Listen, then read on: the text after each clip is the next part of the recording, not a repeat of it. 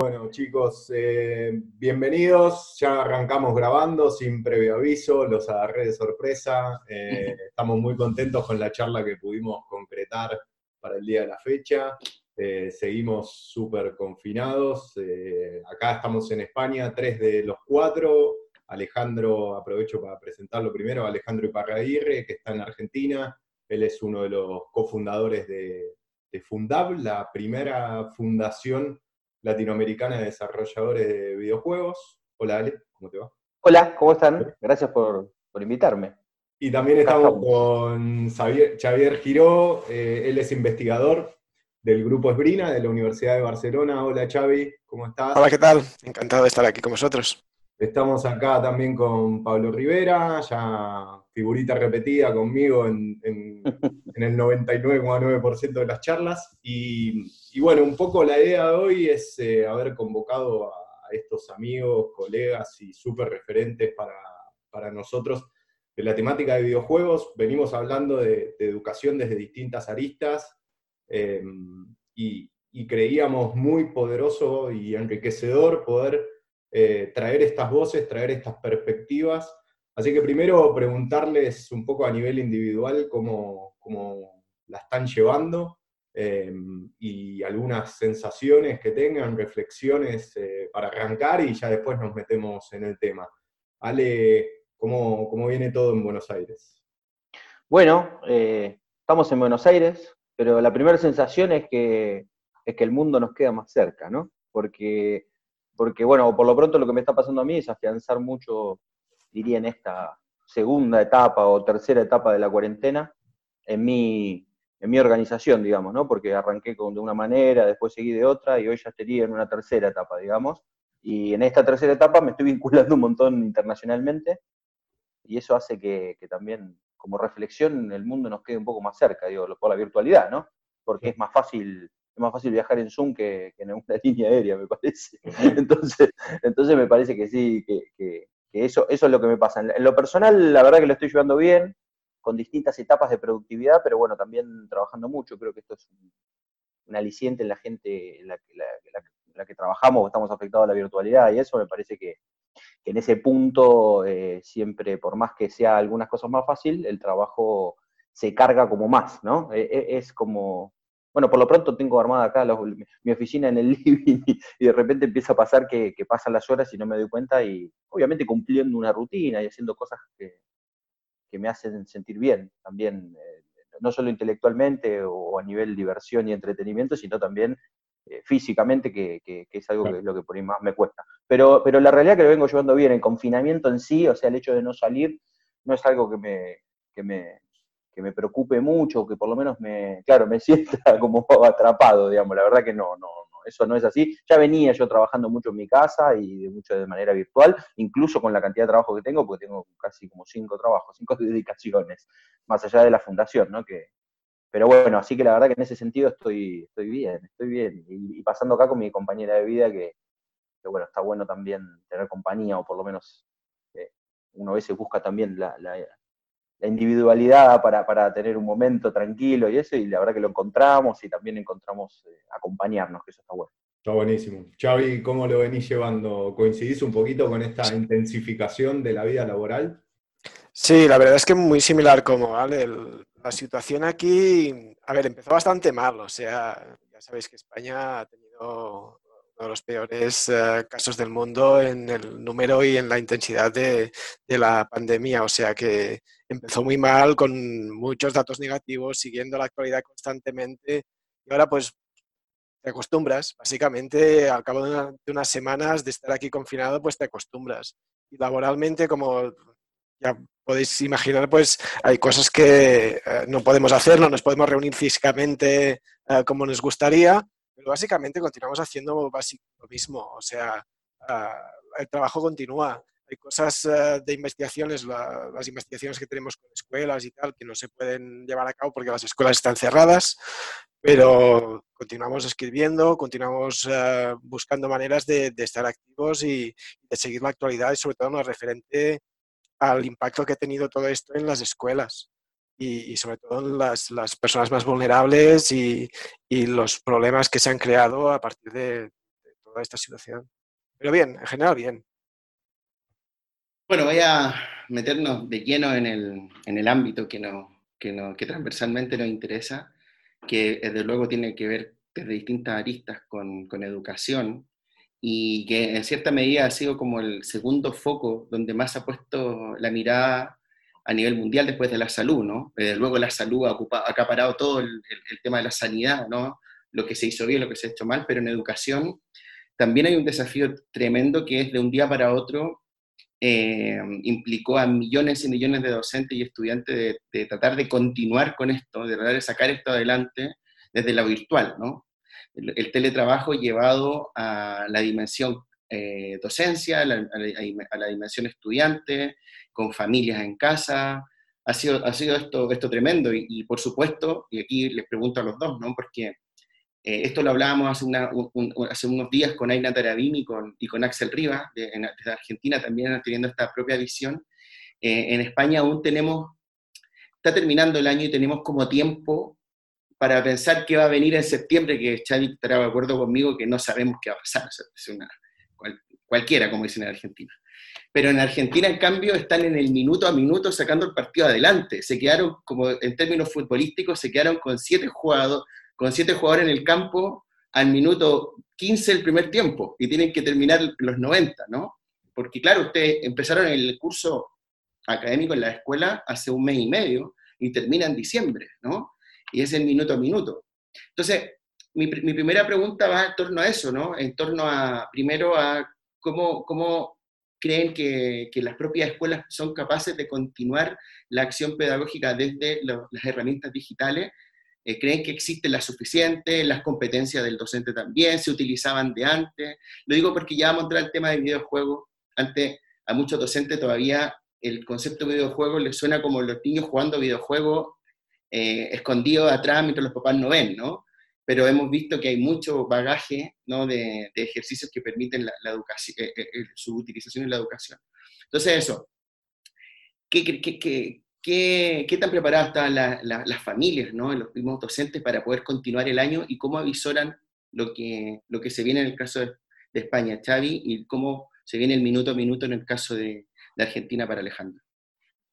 Uh, uh, a ver, la, la, situación aquí es muy, muy variable, porque hay escuelas muy diferentes. O sea, ah, yo creo que el sector más, uh, el sector privado y las escuelas de alto standing y todo eso se han adaptado bastante. A, a ver, aquí hay mucho que discutir sobre cómo se, están adaptando, pero yo diría que no ha sido un impacto tan grande para esta, este tipo de escuelas como para las escuelas de barrio, las escuelas de, los lugares con, gente más humilde, que, de un día para otro se han encontrado que la escuela, la escuela cerraba y hay mucha gente que, no tiene ni para darles de comer a sus hijos. Y sus hijos comían en mediodía en la escuela. Y entonces se, se, cierra la escuela y de un día para otro, ¿qué haces? Uh, o sea que la situación es muy, muy diferente en, en diferentes est uh, estadios. Uh, diría que la, la, el primer impacto fue muy grande. O sea, de un día para otro cerrar las escuelas, había muchísima gente, muchísimos profesores que no estaban preparados tanto eh, en cuanto a la utilización de las tecnologías, la utilización de, de las videoconferencias o al dar trabajos a través de, la web o utilizar Moodle, todas estas plataformas, como en el sentido más de proximidad. De, hay muchísimos profesores que te encuentras que, que valoran muchísimo la proximidad, el, tocar a los, a los, niños y el estar con ellos en, en el día a día. Claro, eso de un día para otro desaparece y eso no lo puede reemplazar una tecnología como las videoconferencias. Eh, eso es imposible. O sea que se están adaptando y están buscando mm, muchísimas estrategias para intentar funcionar, pero obviamente lo que da la escuela como institución, eh, hay una buena parte que se pierde al cerrar la escuela. Y eso es bastante difícil de, encontrarlo. Obviamente, si estamos pensando en lo que pasará en septiembre, que es ahora mismo una locura, porque no se sabe si uh, se dice que se tendrán que bajar las ratios de las, de las uh, aulas, uh, menos personas dentro de la misma aula, más, más espacio para que haya más, más separación entre los alumnos. Y eso implica más profesores, más habilitar espacios para que se puedan crear más aulas. Y todo eso es una gran incógnita. también se habla de hacer mm, el curso semipresencial, eh, o al menos en, la universidad también se está hablando de eso, de que alternativamente algunos chicos y chicas vayan un día y, otros vayan otro. ¿Qué impacto tiene eso en las familias que tienen que trabajar? Eh, es muy difícil. Algunos, como digo, algunos profesores se han adaptado relativamente bien, pero lo que estamos viendo mucho es que el problema es el horario. O sea que no, en el momento que todo se mueve online, eh, los horarios se difuminan y, obviamente tanto los chicos y las chicas como los profesores tienen muchos problemas para buscar una rutina y buscar una, una manera de funcionar que sea eh, sana para ellos. Porque los profesores están agotados, están funcionando las 24 horas del día y constantemente los que no están haciendo videoconferencias están llamando directamente a los chicos para que puedan tener un contacto con ellos. Y esa es la situación básicamente por aquí. Gracias, Xavi. Alejandro, ¿qué tal allá? Primero le quiero agradecer a Xavi porque que él conteste primero me ayuda hacerme una ayuda a memoria de cosas que él hizo y uno retoma, ¿vio? Así que gracias, gracias, colega, compañero. De nada. No, sí, eh, primero em, aclarar un poco que yo creo que hay distintas realidades en los distintos niveles educativos, ¿no? O sea, por empezar, me parece muy interesante lo que rescató Xavi del hecho de, lo social, ¿no? De lo que pasa socialmente con las escuelas. Las escuelas acá en Argentina también tienen una función social como institución que generalmente está asociada al alimento, a una necesidad tan, fisiológica como alimentarse, y, tiene un impacto social, con lo cual eh, hacer un análisis de repente sin, sin pensar en lo social me parece que, que es interesante, pero por lo pronto hay que nombrarlo porque es, por lo menos la primera necesidad de lo que en todo caso el Estado debería hacer, ¿no? Y que creo que en el caso de acá se está, se está trabajando mucho, en Argentina todos los movimientos sociales y todo, ya sea de un lado o del otro, hay una demanda fuerte siempre, entonces se trata de trabajar mucho ese aspecto.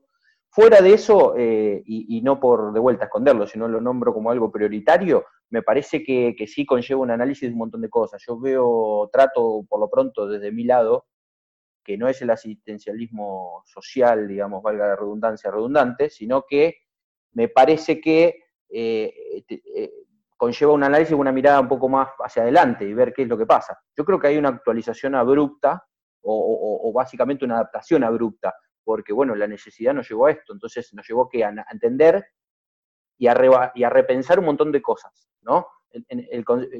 primero lo, valioso que es la institución escuela, ¿no? Primero por empezar. Y después creo que lo poco, lo poco adaptado que, están los docentes. Eh, y eso eh, no es culpa de los docentes, es culpa de, todo un sistema educativo que existe. Entonces, de repente eh, se empieza a poner luz en cosas que antes no estaban se empieza a evaluar, por ejemplo, el tema de, mm, el tema de la sincronía y la asincronía, ¿no? Y eso, por ejemplo, en aspectos que tienen que ver con la evaluación de repente, ¿no? Qué importante para mí, por ejemplo, digo, en el análisis que yo hago de cómo empezar a, ver si, o sea, repensar la evaluación, ¿no? El tema de las notas, digamos, el concepto de notas, el concepto de los deberes, algo que me parece que hoy es una oportunidad empezar a repensar eso, teniendo en cuenta que, yo por lo pronto no estoy conforme con lo convencional que pasa, eh, y cuando digo lo que pasa es, por ejemplo, en mi caso en particular, yo soy docente universitario y como docente universitario siempre eh, trato de evaluar, depende obviamente, me, me, acomodo a las reglas de la universidad, de la institución de universidad, pero mientras me den libertad, trato de evaluar a través del vínculo. Y por lo pronto, bueno, ahí hay que repensar los vínculos de forma virtual. Me cuesta mucho más trabajar los vínculos, me cuesta mucho más, mucho más trabajo, más eh, de a poco, digamos, eh, trabajar o, vincularme con mis alumnos y mis alumnas. ¿Por qué? Porque la virtualidad lleva a eso, ¿sí? Eh, lleva a, que, a, que, a, estar más dispersos. uno a veces está como más tiempo, pero también te lleva a estar un poco más disperso. Y en ese, y en ese caso me parece que, que, bueno, de vuelta, es una oportunidad para empezar a ver. Entonces, uno dice, bueno, evaluar a través del vínculo. ¿Qué significa evaluar a través del vínculo? Y de repente, nada, el concepto de la autoevaluación. Digo, uno, cuando hay un vínculo, o sea, cuando uno tiene un vínculo tiene confianza. Cuando tiene confianza uno puede confiar. Si uno confía, uno pide una autoevaluación. Algo que yo voy a hacer terminando ahora el cuatrimestre es eh, autoevaluarnos, digo, hacer una reflexión sobre qué aprendieron. ¿Por qué? Porque también creo que de base no todos y todas tenemos que aprender lo mismo. ¿Por qué? Porque justamente a mí me interesa, y siempre los bromeo con eso, les voy a buscar y los saco de, la zona de confort. Me, divierte eso, porque sacarlo de la zona de confort es que aprendan algo que no, que no lo manejan, que no tienen esa habilidad. Vuelvo a aclarar, doy clases eh, en una universidad. Y eso hace una diferencia también porque no es el mismo manejo con las edades, me parece, ¿no? Y no es el mismo el vínculo, no es lo mismo todo. Entonces, pero bueno, de repente a través de un vínculo uno tiene confianza. Entonces yo puedo confiar en mis alumnos y alumnas de qué? De que hagan una autoevaluación. ¿Por qué? Porque de entrada, por otro lado, yo abogo y practico la construcción colectiva del saber. Digo, me parece que me, me gusta hablar y compartir cosas con gente porque aprendo cosas, porque soy ñoño. Y como buen ñoño que soy, que me gustan los, los videojuegos, como buen ñoño me interesa saber cómo funcionan las cosas. Entonces, siempre estoy con esa inquietud interna, ¿no? un, alumno eh, vitalicio soy de la vida, o sea, me gusta esa cuestión, aprender. Entonces, en ese punto, cuando uno equipara esa idea o esa diferencia entre un docente y un alumno y una alumna, y lo equiparo desde el lado de que somos personas, entonces a partir de ahí me parece que puedo aprender cosas de ellos y de ellas también. Entonces, a partir de ahí, cuando uno actúa en consecuencia de eso, ya uno va generando ese vínculo y esa confianza, porque me creen cuando te creen, ya dejaste de ser, ah, bueno, ahí viene el docente que va a decir, no, o sea, esa figura que está tan institucionalizada, rescatando la institución como escuela de vuelta, ¿sí? que no hay que confundir, pero está institucionalizada esa figura del docente, entra el docente y todos se callan en el aula, y me parece que no, me parece que se genera, eh, como me gusta llamar mis clases, con esta idea de la tempestad tranquila, ¿no? Porque la tempestad hay creatividad y la tempestad se generan otro tipo de cuestiones. Entonces, lo, perdón, eh, lo hago autorreferencial, ¿por qué? Porque por lo pronto esto lo venía haciendo yo antes de la pandemia, no ahora, ¿sí? No es algo que se me ocurre ahora, no, lo vengo practicando antes. Y sin embargo, en ese sentido, sí, obviamente me costó más generar el vínculo, me costó más preparar las clases, me costó más hacer foco, tuve que achicar cierto contenido que por ahí eh, presencialmente uno trata y tiene otros recursos para poder trabajar ese foco, pero la realidad es que creo que, es una oportunidad para poder eh, repensarlo eso. Me parece que el, Estado tiene que, yo creo que el Estado tiene que, empezar a pensar en cómo capacitar a los docentes. Creo que la formación de formadores es clave acá, es clave. Eh, los alumnos y alumnas eh, tienen que ver con la sociedad, somos una sociedad, pero creo que en la formación tiene que ver con eso. Por eso digo, no, y no es que recaiga la presión en los docentes, como muchas veces pasa, sino que pasa en que, en que de vuelta, es un sistema educativo el que le tiene que dar herramientas a los docentes para eso, porque no podemos exigirle que a los docentes que sepan adaptarse de forma, digo, ya era difícil dar clases hoy en este contexto, eh, incluso sin la pandemia, digo en el contexto de qué, en el contexto donde el aprendizaje se da en un montón de otros lados. digo, hay que empezar a, a, desentender o, desatar esa idea de, la sistematización de la educación, de, bueno, de un montón de aspectos que, bueno, que en la actualidad me parece que, como resumen de todo lo que digo, me parece que es una gran oportunidad de empezar a pensar esto de vuelta. Sí, totalmente, Ale, Xavi, eh, de acuerdo con, lo que plantean. A ver, corríjanme ustedes, ¿no? Pero para, ir llevando la, charla para el, para el lugar de los videojuegos, en algún punto los escucho, bueno, hablando de, los desafíos que tenemos actualmente, rescato el tema vincular como algo clave también para la educación a distancia, para la educación virtual, pero escuchándolos eh, noto cierta tensión entre las tecnologías digitales y las metodologías, ¿no? y, las técnicas como para poder eh, plantear una clase. ¿Cómo entrarían a jugar acá los videojuegos? ¿no? Eh, te pregunto quizás para arrancar, Xavi, ya que Ale se siente cómodo, me parece, ahí con, complementar o con agarrar de, los disparadores, esta, esta, tensión que planteábamos antes de hacer la charla de contenido versus plataforma. ¿Cómo, juega esto? ¿Cómo se meten los videojuegos a esta tensión preexistente entre que existe en la comunidad docente o en la comunidad educativa en general entre tecnología y metodologías o vínculos o técnicas o pedagogías.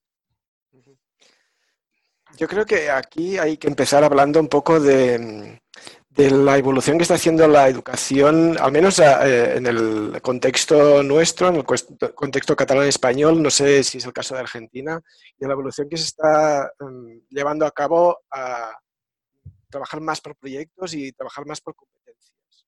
Porque si es verdad que originalmente o tradicionalmente la escuela ha trabajado mucho como transmisora de contenidos, ahora hay una fuente, una corriente muy fuerte de gente que está intentando cambiar eso. Y eso también tiene muchos, muchas consecuencias ah, cuando hablamos de la tecnología y cómo utilizarla para, trabajar estos temas, ¿no? Porque una de las cosas que, que, se quejaban los profesores es precisamente cuando empezó todo esto del, ah, de la ah, pandemia y del cierre de las escuelas es, bueno, ahora que estamos trabajando por competencias, volvemos a transmitir contenidos, les damos eh, textos para leer, les damos vídeos para ver, les damos cómo lo hacemos, ¿no? Y, eso liga también con lo que decías de los videojuegos. O sea, yo entiendo los videojuegos como una, como una forma de explorar eh, contenidos, no, no, no, una forma de transmitir contenidos, sino una forma de, em, como un espacio de posibilidad, que es un término que me gusta muchísimo porque eh, eh, resume muy bien lo que son los videojuegos. La idea de que los videojuegos te permiten em, explorar diferentes versiones de ti mismo, o sea, intentar hacer cosas diferentes y ver cuál es el resultado. Los videojuegos no te juzgan.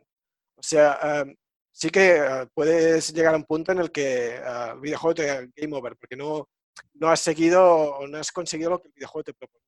Pero da lo mismo, puedes volver a empezar y nadie te va a juzgar, nadie te va a poner una nota. hay juegos que ponen notas, pero no, entendedme, ¿no?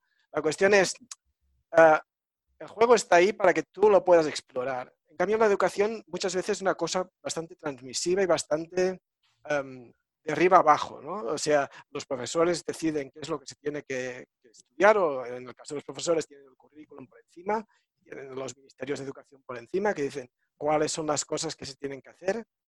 Ah, y, a partir de ahí, pues los profesores se adaptan el currículum como pueden, ¿no? Pero ah, una educación más cerca a los videojuegos sería para mí una educación que, que sea más explorativa, que permita explorar espacios de una forma más colaborativa y más contando con las eh, experiencias de los chicos y las chicas. Una educación en la que los profesores acompañen en este, eh, en este, ah, en ese trabajo, en este mm, moverse por estos espacios de conocimiento, ¿no? Más allá de, que hay unas cosas que se tienen que aprender, o sea, tienes que aprender matemáticas, tienes que aprender a leer y escribir, lógicamente, para ser una persona útil eh, en, la sociedad en la, que vivimos. Pero hay muchísimo espacio, sobre todo en la secundaria, en la que los contenidos que se dan no son necesariamente útiles, entre comillas. O sea, son útiles, pero son los que alguien ha decidido que tienen que ser. Y no necesariamente tienen que ser así. Ah, si repensamos la educación ah, pensando en estos espacios de posibilidad, hay muchas cosas que podemos hacer. ¿Cómo se pueden hacer a través de medios digitales? Otra vez, podemos utilizar cosas que ya existen, podemos utilizar juegos que ya existen, podemos inventar juegos nuevos, podemos convertir a los mismos estudiantes en creadores de videojuegos. Podemos buscar formas de diseñar entre todos, formas de, entendernos y de buscar nuevas maneras de experimentar con el conocimiento. Y, en eso creo que las escuelas están en ese camino poco a poco, pero ahora mismo todos están un poco revolucionados con, el tema del cierre de las escuelas y creo que aquí vamos a tener un parón bastante importante, pero espero que en el momento que todas las cosas vuelvan a su sitio, esto se retome un poco. Y, espero que estas voces que claman más por, o que piden más un repensar uh, los contenidos y, no estar obsesionados siempre con uh, la selectividad y lo que se tiene que aprender en literatura, en matemáticas, en las ciencias, en todo, pues eh, a partir de aquí busquemos una forma de repensar la educación entre todos. Sí, ahí Ale, antes de, pasarte, eh, para, que, para que nos contestes, para que nos ilumines con tu respuesta, eh, me, gusta hacerte este preludio. Eh, quiero tomar algo que, dijo Xavi que me, hizo acordar, año 2012, 2013, me tocó, yo vivía en Argentina, me tocó viajar a, Neuquén, y no a la capital, sino a un pueblito muy chiquito, emplazado en la montaña, y me acuerdo de haber llegado a una escuela pública em, que los profesores, el equipo directivo, las profesoras, eh, decidieron poder tomar un poquito más el timón de, la currícula. Y estaba muy basado eh, esta escuela secundaria en, eh, en la producción audiovisual. Y, me quedo con esto que dijiste, Xavi, de la forma de explorar contenidos. Lo que habían hecho estos chicos y estas chicas había sido, para la materia de historia, haber diseñado un videojuego en equipo, obviamente que había un equipo eh, bastante, eh, encabezado por una o, o, dos personas, no recuerdo, pero un equipo mucho más amplio, de hasta 10 estudiantes, que, formaban parte del mismo proyecto y que, cuya misión era, bueno, tener un videojuego para que el año siguiente, a los que eh, seguían por edad eh, y les tocaba aprender esos contenidos, ya tengan un videojuego para aprender la historia de la Revolución de Mayo en Argentina, puntual. Dos conceptos claves, me parece lo de, lo de explorar los contenidos y, esto de trabajar de manera colaborativa, empezamos a ver que es algo que los videojuegos eh, nos pueden brindar, ¿no, Ale? ¿Qué, ¿Qué, pensás de todo esto? Lo primero que pienso es que te quiero agradecer y vas a ser mi amigo por siempre, para darme letra, por darme letra y por mantener ese formato de que Xavi conteste primero y yo después. Bien. Eso es lo primero que pienso. y esto también es colaborativo. Perfecto. bueno, no, eh, a ver, recontra interesante por ahí poner en foco enmarcado, digamos, por lo pronto, de vuelta, voy a ser autorreferencial o, por ahí más pensando en la fundación. Nosotros, es inevitable que empiece a hablar de este tema y hable de mi madrina pedagógica que se llama Graciela Snaola, que, que básicamente, nada, ella me dio, me mostró una ideología pedagógica, me enseñó, aprendí con ella, o sea, que no es lo mismo que alguien te enseñe a aprender con ella, ¿no? Ella me enseñó a aprender con ella, si, si, si me, me permiten el juego de palabras porque justamente cuando yo hablo de construcción colectiva del saber, me lo planteó ella. Entonces, es inevitable que yo empiece a hablar de esto y la nombre y, le dé gracias infinitas, ¿no? A mi querida Graciela Esnaola, que es mi madrina pedagógica. Entonces, digo, ella, por ejemplo, bueno, nada, yo la conocí ella, voy a contarlo esto así como introduciendo desde una anécdota, digo, la conocí en el 2011, en, en MICA, que es el Mercado de Industrias Culturales de Argentina, del cual yo formo parte como coordinador de videojuegos, es un programa que depende del Ministerio de Cultura de la Nación. Y la conocí porque ella buscaba desarrolladores y desarrolladoras, porque la verdad era que venía de un mundo académico y lo que se daba cuenta era que como buena académica era que eran muy lindos los papers, pero quería llevar casos de aula, y para llevar casos de aula quería entender más. Ella, como buena ñoña también, quería entender cómo funcionaban las cosas, entonces quería saber cómo se hacían los videojuegos. Lo que no sabía ella era que yo después, eso pasó en el 2011, yo después leí artículos de ella del 2009 donde ella ya, para mí sabía hacer videojuegos, o por lo menos entendía muy bien el, game design, el diseño lúdico. Porque vos ves, y yo leo hoy artículos de ella del 2009, tienen una vigencia increíble, más allá de la vigencia, ella ya en ese momento, eh, digo, cosa que yo aprendí posteriormente del diseño de videojuegos, yo soy productor y un pichón de diseñador de videojuegos, pero yo ya leo y veo y digo, no puedo creer, digo, ¿no? Entonces ya ella ya entendía ciertas cosas. Entonces, como que fue a acercarse y verlas. Y un poco lo que me, planteó ella o, aprendimos juntos y fuimos recorriendo un camino fue en un desaprendizaje de los juegos educativos. El edutainment, digamos, como concepto, ella lo que plantea es videojuegos en espacio de aprendizaje. Entonces es mucho más amplio y esto le da un marco ni más ni menos a lo que decía Xavi recién. Digo, uno cuando habla de videojuegos no es, eh, puede, eh, puede usar un juego en el aula, puede hacer un videojuego, puede, no sé, puede no ser un videojuego podemos hablar de cultura lúdica, que a mí me resulta incluso mucho más interesante, porque en realidad el formato no es tan importante, importante es el contenido, digo, yo es otra de las cosas que, un poco tiramos ahí como para conversar, digo, lo importante no es tanto la plataforma, lo importante es el contenido, como la plataforma debería estar a disposición nuestra, de poder nosotros manejarlo. Me parece que no, no debería ser un problema. Entonces, de repente uno ya en, la cuestión, pensando en los docentes, uno ya quita esa tensión, me parece, de la plataforma. ¿Por qué? Porque le transmite una tranquilidad a alguien diciéndole, bueno, mira, lo vas a terminar poder usar. O sea, no pongamos el foco en si sabemos usar Zoom, si cómo desactivamos una cosa, sino pongamos el foco en el contenido, que es lo más importante. Bueno, y en esa idea pasa mucho eh, con la idea esta de que, de que en realidad el desaprendizaje de los juegos educativos eran por qué? Porque se forzaba justamente un medio, que era el videojuego, para transmitir un conocimiento. Cuando en realidad, cuando uno se pone a ver, todos los videojuegos tienen un componente pedagógico, todos. Entonces, cuando vos te pones a ver eso, ¿por qué? Porque cuando uno conoce el diseño lúdico, el game design, disciplina intrínseca del desarrollo de videojuegos, otra de las cosas que voy a marcar un poquito más adelante, yo hablo de la transdisciplinariedad que tienen los videojuegos. Eh, no solo la multidisciplinariedad, sino la transdisciplinariedad y lo nombré como dos veces y me salió bien y no lo pienso volver a nombrar para no trabarme. Entonces, no, lo que digo es, entonces, el valor del videojuego, primero entendiendo eso, cuando uno diseña videojuegos, cuando uno juega, pensemos cuando jugamos, cuando jugamos videojuegos, existe lo que se llama la curva de aprendizaje y la curva de dificultad, que es lo que se trabaja. Bueno, nada, todos estamos aprendiendo una mecánica de un videojuego cuando estamos jugando, porque si no, no podemos jugar.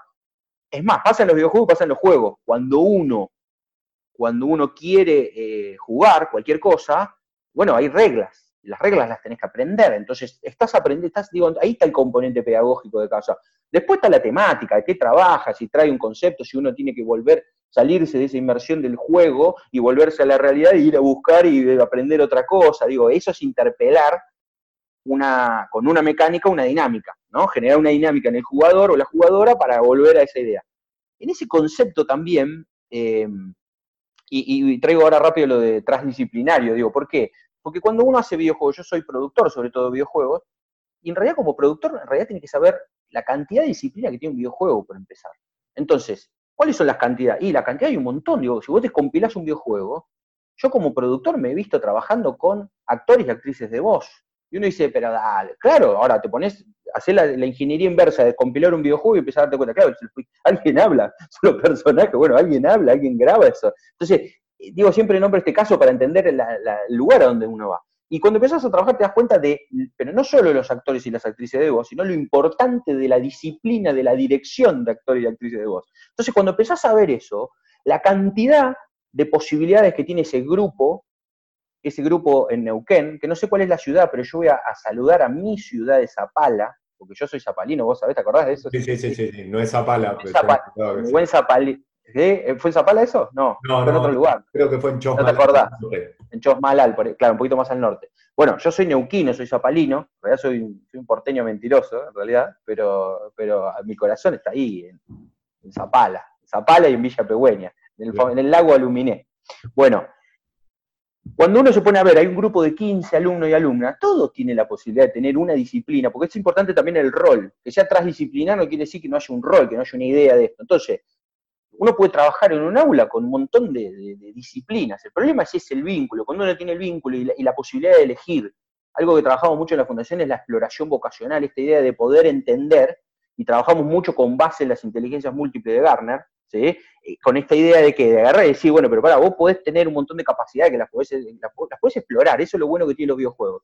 Viene un chico, una chica que quería hacer videojuegos a la fundación y nosotros planteamos que sí, mira, vas a una Game Jam, que es un evento de zapar videojuegos, ¿sí? viene esta idea de hacer y prototipar un videojuego, bueno, cuando venís, en realidad, un día está bueno, divertido participar como programador o programadora, otro día venís y participás como artista, ¿sí? Y uno dice artista, ¿qué hago como artista? Hay tantas cosas del arte que involucran los videojuegos, un montón, digo, desde hacer un fondo, diseñar un fondo, hasta de vuelta, ser un actor o una actriz. Entonces, de voz, ¿sí? O no, o por ahí corporal, porque también me he visto trabajando con, con capturas de movimiento, digamos, con, con, con, actores y actrices que hacen de dobles y trabajan todo lo físico y la cuestión de la animación, digamos. O sea, de vuelta, la infinidad que hay de posibilidades es enorme.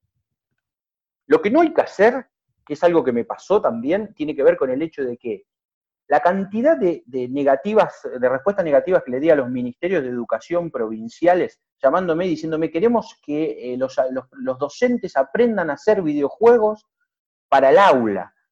Entonces queremos que en una hora le enseñes a 100 docentes a programar videojuegos porque tienen que hacer videojuegos.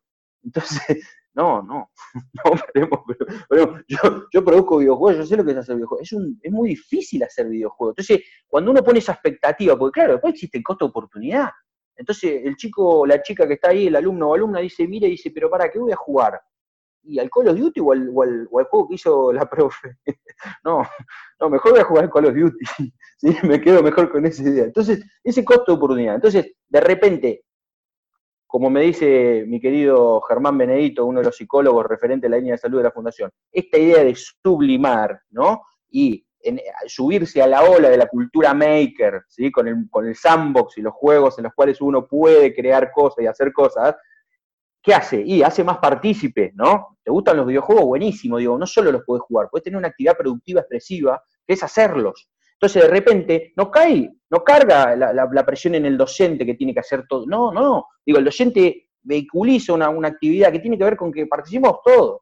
Fíjense, imaginémonos en un aula virtual, donde sea la distinta, diciendo, un docente diciendo, yo estoy haciendo un videojuego solo, sola, a decir distinto, no, che, no se copan, no tienen ganas de que hagamos un videojuego. Me parece que pasa por otro lado, es otra la, la idea y la posibilidad. Eh, nada, nosotros. Eh, algo que también otra cosa que anoté que quería decir. Hay una cosa maravillosa que me gusta de los juegos en general. Que para mí la principal condición de jugar es ser libre. Si uno no, no, es libre, no juega. Si uno no acepta esas reglas del juego, no juega. Entonces, ahí se basan también las ludotecas. Los psicopedagogas eh, y los psicopedagogos trabajan esta idea. Entonces, unir el concepto de ludoteca como cultura lúdica al aprendizaje es seguir haciendo lo mismo que veníamos haciendo. O sea, incluso eh, una anécdota muy común es, bueno, yo trabajando como coordinador de videojuegos del Ministerio de Cultura de la Nación, imagínense, desde el 2011, imagínense en esa época, venían y me preguntaban, me decían, los videojuegos son cultura, dale. Es verdad, dale. Deja de robar, me decían. Y yo le decía, no, no, pero es verdad, esto no lo digo yo. Lo dice Johan Wisinga en un libro, yo que encima de vuelta no voy a dar mucha referencia al libro, pero digo, Johan Wisinga habla que en realidad los juegos son más viejos que la cultura, porque en realidad es una actividad que una cría de un animal lo que hace es, o sea, el aprendizaje lo genera a través del juego. Entonces, no, no, no estamos descubriendo nada, primero por empezar, y eso está bueno transmitírselo a los docentes. ¿Por qué? Porque le saca la carga esta idea de, uy, tengo que saber la programación de tal cosa. No, no, no. Podés plantear un juego. Un juego, eso ya te va a dar una posibilidad de armar una dinámica de una clase, una didáctica de una clase mucho más interesante. Entonces, poder trabajar desde ahí no tiene solo, digamos, con quedar, uy, un docente tiene que hacer un videojuego. No, no, no. Incluso el hecho de traer un videojuego. Otra cosa que también quiero nombrar es el, se vienen haciendo, en realidad se descontinuaron, pero se venían haciendo los congresos internacionales de educación y videojuegos bajo, bajo el grupo Alfaz, que justamente tiene varias universidades eh, y varios contactos Argentina-España, ¿sí? Eh, que se vienen haciendo, la verdad no tienen, no tuvieron mucha relevancia, digamos, en, otros ámbitos que no sea lo académico universitario. y nosotros participamos, incluso yo tuve la posibilidad de producir, bajo el marco de la Universidad Nacional de 3 de Febrero, producir el que se hizo acá en Argentina. Y, es importante, eh, nada, marcarlo esto, ¿por qué? Porque dentro de eso una de las cosas que nosotros tomamos, yo como buen productor pragmático que soy, a mí me encanta lo académico, todo bárbaro, pero bueno, en ese caso los argentinos somos muy mandados, ¿no? Los, casos de agua los tenemos nosotros, nosotros siempre nos mandamos a hacer cosas. Y algo que, fue interesante, que para mí media un poco en, no ser inconsciente y mandarse a hacer algo y, y, tampoco quedarse en la academia, que digo, está muy bien pensarlo, pero también hay que bajarlo, sobre todo en la educación, que es una actividad de transmisión, entonces hay que transmitir todo el tiempo, eh, es eh, una, configuración que se hizo de fichas de evaluación pedagógica de videojuegos. Entonces, de repente, cuando ese Ministerio de Educación Provincial me llamaba y me decía, che, enseñale a programar videojuegos a los docentes, no, no, no, discúlpame, yo lo que puedo hacer es transmitirle una ficha de evaluación pedagógica de videojuegos para que ellos evalúen videojuegos que hay en el, en el mercado, y no porque estén en el mercado tienen que ser los mainstream, hay que entender y saber buscar porque hay videojuegos para cualquier cosa.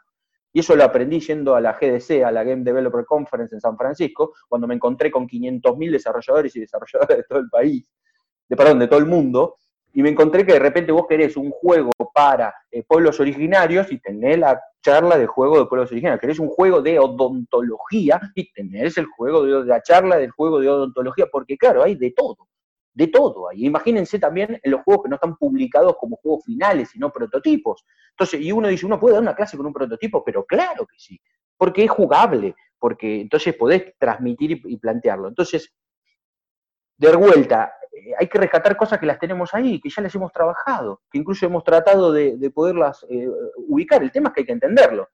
No, para ese, para ese funcionario o funcionaria me decía ahí, pero no sé si esto, si, si, esto, si esto es motivante no sé, ¿qué es lo que está buscando? Que, ah, que entonces que aprendan a programar videojuegos, bueno, pero que hagan una carrera, que empiecen a juntar y que hagan todo el camino que tienen que hacer, digamos, no es que, o, digo, la carrera no es solo educación formal, digo, ¿no? Uno puede aprender informalmente, también digo, hay grupos de desarrollo, entonces hay un montón de cosas ahí para, charlar, y lo último, para cerrar, hablando de experiencias, eh, cuando uno se aleja de la institucionalidad que hace la burocracia, no la institucionalidad que hace que hace los valores, ¿sí?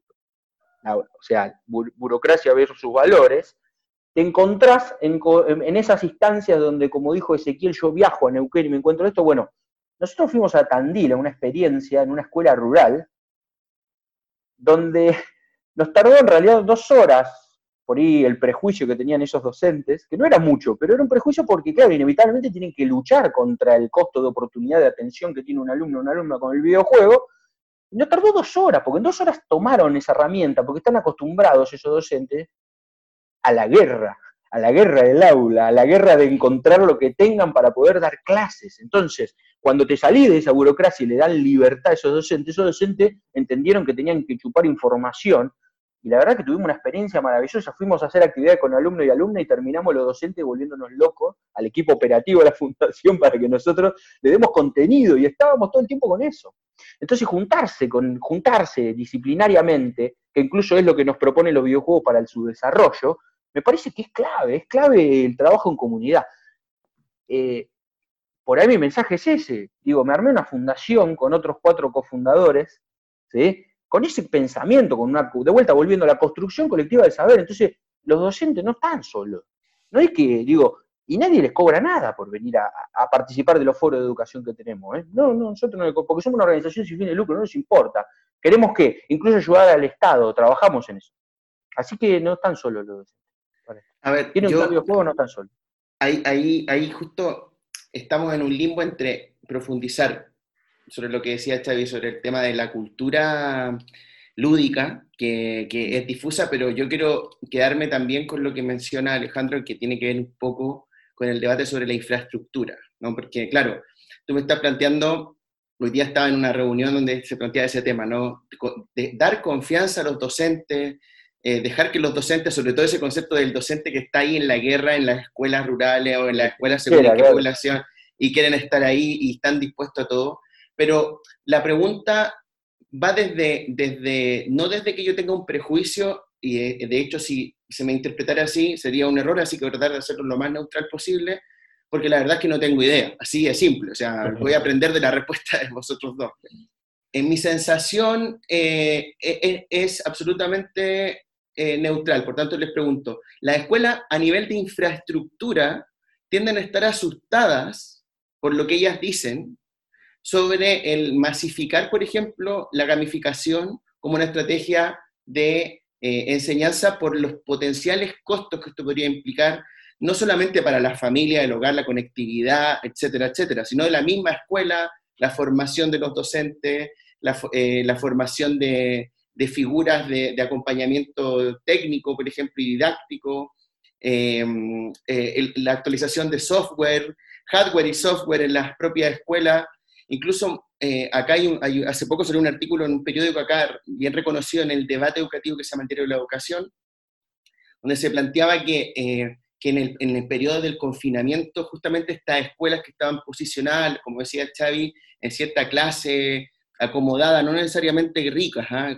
escuelas, por ejemplo, públicas, pero que estaban en cierta zona, habían explotado un montón eh, eh, las, iniciativas, por ejemplo, de gamificación, porque los estudiantes, los docentes, la comunidad en sí gozaba de ciertas competencias digitales para poder aprovechar todo eso que tú dices, Alejandro. Pero hay otras escuelas que no, que no tenían esos insumos previamente y que con, esta, con este confinamiento esa, brecha se ha agudizado y se ha ampliado. Entonces, la pregunta es, ¿qué pasa con ustedes que están, que conocen el tema de la realidad de los centros? Xavi lleva 20 años trabajando en escuelas de una otra manera, tú también, la escuela eh, ¿tienen ahí un impedimento estructural de, poder asimilar la gamificación de manera masiva a nivel de recursos? Y segundo, en esa misma línea, ¿es esta era que se abre ahora llamada post-COVID un espacio para justamente utilizar la gamificación, ahora que se habla tanto de trabajo virtual, trabajar con la gamificación para abordar distintas temáticas eh, de contenido?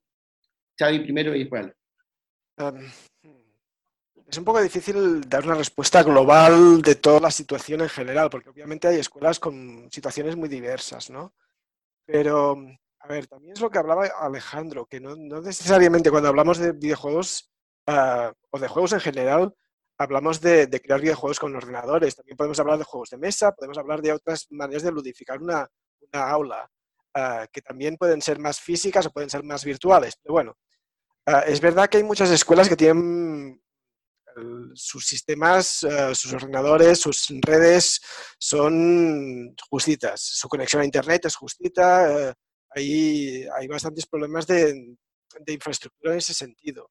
Las escuelas más nuevas pueden tener un poco mejores eh, infraestructuras que las antiguas, pero también es verdad que hay una brecha en, una brecha digital con los alumnos que vienen de, familias más desfavorecidas, que aunque la escuela esté bien equipada, no necesariamente los, niños que van a esa escuela tienen lo mismo en casa. O sea, mm, hemos visto con, la pandemia y con el confinamiento que muchas, eh, muchas eh, familias básicamente tienen un móvil, un teléfono celular, y, con eso eh, tienen que seguir las clases los chicos, porque no tenían ordenador o no tenían conexión a Internet. Em, pero eso no tiene que ser eh, obstáculo. A veces el obstáculo más importante es, una cuestión de, organización y de, y de, estructura de la escuela, porque las escuelas, al menos aquí, son muy funcionalizadas, al menos las escuelas públicas. Y te encuentras con muchos profesores que son profesores de carrera, eh, que no necesariamente son contrarios a las nuevas tecnologías, pero sí que tienen un bagaje que les, les cuesta muchísimo eh, subirse al carro de las nuevas tecnologías. Y ahí es muy difícil meterlos en ese carro porque ah, básicamente ellos ven su carrera como algo que ya, que ya no puede avanzar. O sea, que ellos tienen su bagaje, tienen sus maneras de funcionar, tienen sus, sus maneras de dar clase y, de, sacarlos de ahí es muy difícil. por eso es más, lo veo más fácil en las nuevas generaciones de, profesores, la gente que ahora está estudiando en las universidades y, y en los profesores jóvenes que están intentando sobre todo eso, mejorar la, escuela tal como la tenemos, los que están implementado, implementando educación por proyectos, los que están ah, trabajando más en el tema de las capacidades y, de, y, todo eso da más a, buscar una educación más centrada en, la, no centrada en la tecnología, pero más ayudada por la tecnología, porque una cosa que, te encuentras mucho estos días eh, cuando ves la televisión y la gente habla de cómo están llevándolo en casa y tal, la gente tiene mucho miedo a las pantallas. Uy, las pantallas, las pantallas. Eh, no nos podemos pasar el día en la pantalla. No, claro, nos podemos pasar el día en la pantalla, pero a veces en situaciones como esta eh, tenemos que buscar un, equilibrio, ¿no? O sea, no tenemos que tenerle miedo a las pantallas, porque las pantallas pueden ser muy útiles y pueden ser, cuando digo las pantallas, quiero decir las comunicaciones a través del ordenador, internet, los, eh, los teléfonos móviles, utilizar WhatsApp, lo que sea. O sea, hay una cierta cultura reacia a toda esta tecnificación de la educación que está, de alguna manera, ah, encontrándose con la gente que está un poco más, las nuevas generaciones que están un poco más ah, acostumbradas a utilizar estos, ah, estas herramientas. Y, por ahí yo creo que, tenemos que, buscar un cambio generacional sobre todo. Y tenemos que buscar mucho, en, sobre todo para la, educación de los profesores en la universidad, a buscar formas de hacerles entender que estas tecnologías no están para ser una barrera o para ser una cosa que les impida tener un contacto directo con los eh, alumnos, sino que están para ayudarles, para buscar nuevas maneras de, de lo que decíamos, de explorar el conocimiento. Y, mm, cuando salen cosas como, no sé, vas a Google Earth y ves el mapa del mundo entero, eh, se te ocurren un montón de cosas que se podría hacer en una aula eh, contando eh, los viajes que puedes hacer virtualmente a, la otra punta del mundo, viendo los edificios y las los montañas y los volcanes y todas esas cosas que dices, eso no lo podemos hacer físicamente. O sea, aunque físicamente podamos hacer una excursión al bosque que tenemos a unos cuantos kilómetros de casa, o puedes hacer un viaje una vez en toda la primaria, una vez en la secundaria, irte a Italia o irte a Grecia o tal, tienes el mundo a tus pies con Google Earth. Y todas estas herramientas están ahí desde hace tiempo y, a veces son, son menospreciadas o son olvidadas y tenemos que recordarles, sobre todo a los nuevos profesores, que están ahí y que están para ser utilizadas y, y que no tienen que tenerles miedo. Xavi, te hago, te hago una repregunta y eh, antes de pasar a, Ale, em, ¿crees que existe un, un decirlo, un, prejuicio grande o un desconocimiento desde afuera en lo discursivo en cuanto a los videojuegos eh, y, la potencialidad que pueden tener para, para la educación en general? Yo creo que lo primero que hay es un desconocimiento, o sea, un, la cultura de los videojuegos, al menos por aquí, es todavía una cultura underground. Una cultura que, existe en ciertas áreas que no, son muy públicas. O sea, cuando ves ah, en la televisión o en los periódicos las críticas de cine, las críticas de teatro, críticas de, música, al menos aquí no hay críticas de videojuegos. A veces se abren los videojuegos cuando te llega Navidad y todos los padres están buscando el juego que pueden comprar a sus hijos, entonces hay alguna cosita de videojuegos. Pero en general el resto del año te encuentras de que la cultura de videojuegos es, eh, se vive más en la red o en, en, sitios que son más, que, quedan más ocultos, ¿no? Y que a veces, ah, muchas veces lo que pasa con la gente es que ah, crecen por encima de los videojuegos. O sea, que, llegan a una cierta edad, los 17, 18, 20, 20 y tantos, y abandonan los videojuegos que habían estado jugando en su juventud, ¿no? Y, se crea un, espacio, un vacío, que cuando llegan a ser profesores a los 25, 30, lo que sea, en la eh, secundaria o en, la universidad, en primaria, lo que sea, están un poco alejados de esta cultura ya. Y, como esta cultura es como underground, ah, pues mm, no la tienen en cuenta. No, es, eh, el principal problema es ese desconocimiento de, la existencia de, los videojuegos como cultura. Que es lo que decía Alejandro, claro que son culturas, que no, entiendo la discusión esta de si son cultura o no, siempre me ha parecido absurda, completamente, claro que son cultura. Creo que Alejandro va a coincidir, te, cedo la palabra. Sí, sí, bueno, bueno. Yo hace nueve años que trabajo acá en el ministerio algunos se hubiesen ya dado cuenta y me hubiesen echado, pero me parece que todavía no. ¿eh? Es más, pasé dos gobiernos de dos extremos partidos. Así que me parece que creo que claramente tiene que ver, como, como dice Xavi, con el, con el desconocimiento. Y, si quieren retomo por ahí esa repregunta que hiciste, me voy a la otra, ¿vale? Que tengo todo ahí. Pero claro, tiene que ver con Xavi, yo, ya, vi, ya vi, estoy de acuerdo con eso, me parece que tiene que ver con el desconocimiento, me parece que no pasa por otro lado. Y en relación, marqué varias cosas que, planteaste, ¿no? Esta idea, por ahí esta repregunta que tenía que ver con el estigma, ¿no? Eh, sí, claro, el estigma cada vez viene bajando más, ¿sí?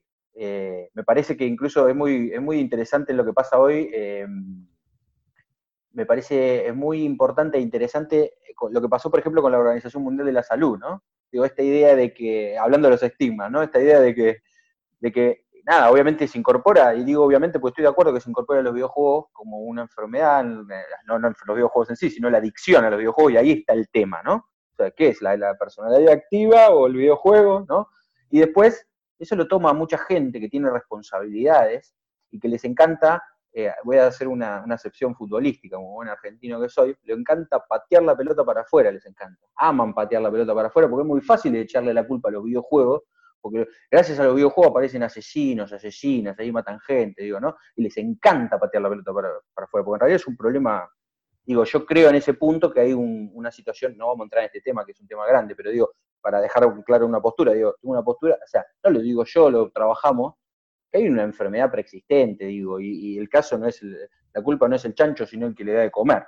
Y es verdad que muchos videojuegos sí, y creo, creo en, la cuestión ética del desarrollo de videojuegos, ¿no? Que trabajamos en eso activamente con, los desarrolladores y las desarrolladoras, cuando recién arrancan, digo, ¿no? Es más, los interpelo y las interpelo diciéndole lo único que se te ocurre es cortarle la cabeza a alguien, es lo único que se te ocurre, la verdad es eso, y me parece que no.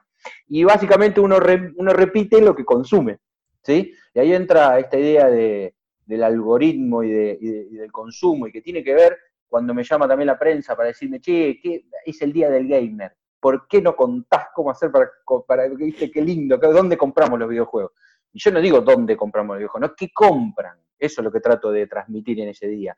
¿Cómo Y eh, utilicemos la búsqueda, digo, si vamos a quedarnos con lo, con lo que hay ahí, me parece que no, de vuelta, la diversidad que hay de videojuegos tiene que ver con eso. Es más, no necesariamente los tenés que comprar, podés jugar un, podés entrar a la página de la Global Game Jam Mundial y todo el mundo tiene sedes en todo el mundo y podés bajar y buscar todos los prototipos de las ediciones que se hicieron, que son jugables, son, o sea, hay tanta variedad de cosas que puede hacer que no, hay, no es solo entrar a Steam, que controla un gran porcentaje del mercado de los juegos de PC, ¿sí? de escritorio, y comprar un videojuego ahí que es el que te sugiere Steam. No, no necesariamente, no, no, no digo sí, porque me parece que es ese. Ya que es el día de gamer, bueno, tómense el trabajo un poquito de averiguar, buscar un poquito más, digo, en ese punto. Y, algo que me pasa maravilloso, también dijo Xavi con esto del estigma, es, yo tengo alumnos eh, y alumnas universitarios que eh, tienen, sí, más o menos 20 años, 19 años, y yo entré al aula de repente diciendo, qué bueno, porque van a saber de videojuegos, obviamente, ¿no? Entonces cuando vos le preguntás si juegan videojuegos, te dicen, ¿videojuegos? No, yo jugaba cuando era chico los videojuegos. Ah, ok.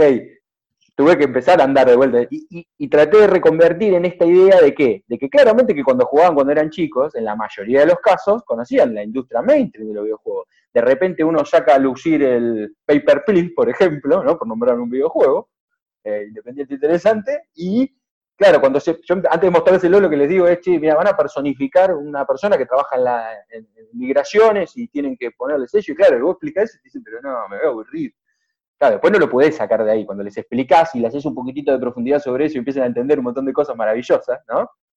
Eh, con esta idea de que los videojuegos también se relacionan con la política, digo, ¿no? Y también descubren cómo está uno parado en ese lugar. Porque algo que dijo Xavi también en la otra contestación tiene que ver con uno se redescubre jugando videojuegos. Porque no te sanciona, los videojuegos no.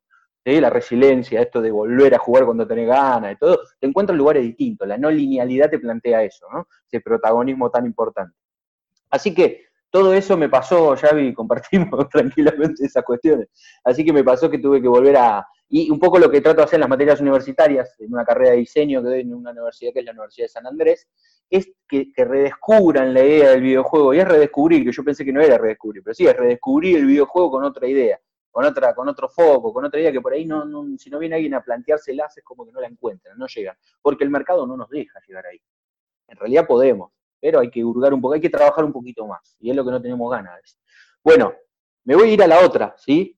Yo creo, la otra pregunta para rememorar, para el televidente que nos está mirando, para rememorar tenía que ver con esta idea de, claro, cómo son las reglas de juego en relación a si se puede, el tema de, si, las, escuelas están, digamos, en, en, infraestructura o la institución escuela está en infraestructura, ¿no? De poder incorporar el tema del edutainment o los videojuegos o los juegos porque también hablamos de esto, los juegos en espacio de aprendizaje, ¿no?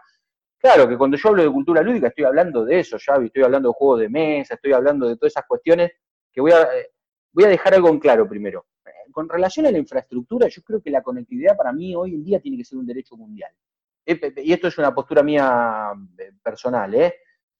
Es discutible, pero para mí tiene que ser hoy. ¿Por qué? Porque, porque si, no, si, no, si no vayamos un poquito atrás empezamos a discutir Internet. ¿sí? Todavía hay gente que parece que no se dio cuenta que, que crearon Internet y es la red de redes.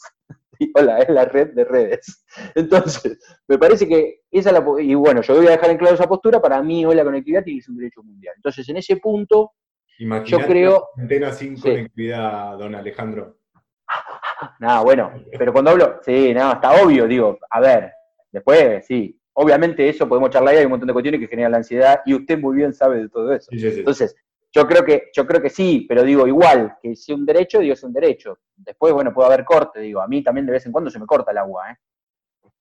No, no. Y no, y, no por eso, y no por eso me vuelvo loco, ¿eh? Mirá cómo lo llevé en dos minutos rápido y lo llevé de otro lado, mirá. No me juegue por ahí, Ezequiel, ¿eh? Que yo no, no, no, no, no. no, bueno, podemos discutir mucho por eso, digo, es un, eh, eh, me parece que es una discusión, ¿no? Pero bueno, yo tengo una postura, por lo menos arranco con esa postura, que eso no implica que yo no la vaya a cambiar. Es más, todo el tiempo cambio de forma de pensar, y gracias a Dios que así es.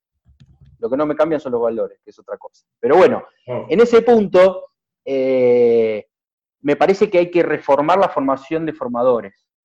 ¿Sí? ¿Qué quiero decir con eso? Me parece que es eh, ahí donde hay que poner el foco, no por poner de vuelta la carga a los docentes, todo lo contrario, más. Hola, vine a ayudar a los docentes, a poner la carga. Entonces, me parece que en ese punto hay que reformar la formación de formadores. ¿Por qué? Porque de vuelta, hablando de la infraestructura, lo importante es el contenido, no la plataforma. Y en eso, ¿en qué, me en qué va? Ahí voy a caer en un lugar que tiene que ver con la cultura lúdica. Vamos a hablar, por ejemplo, de dos cosas. Vamos a hablar, por ejemplo, de las salas de escape virtuales, porque claro, ahora no, las salas de escape tuvieron que reinventarse también.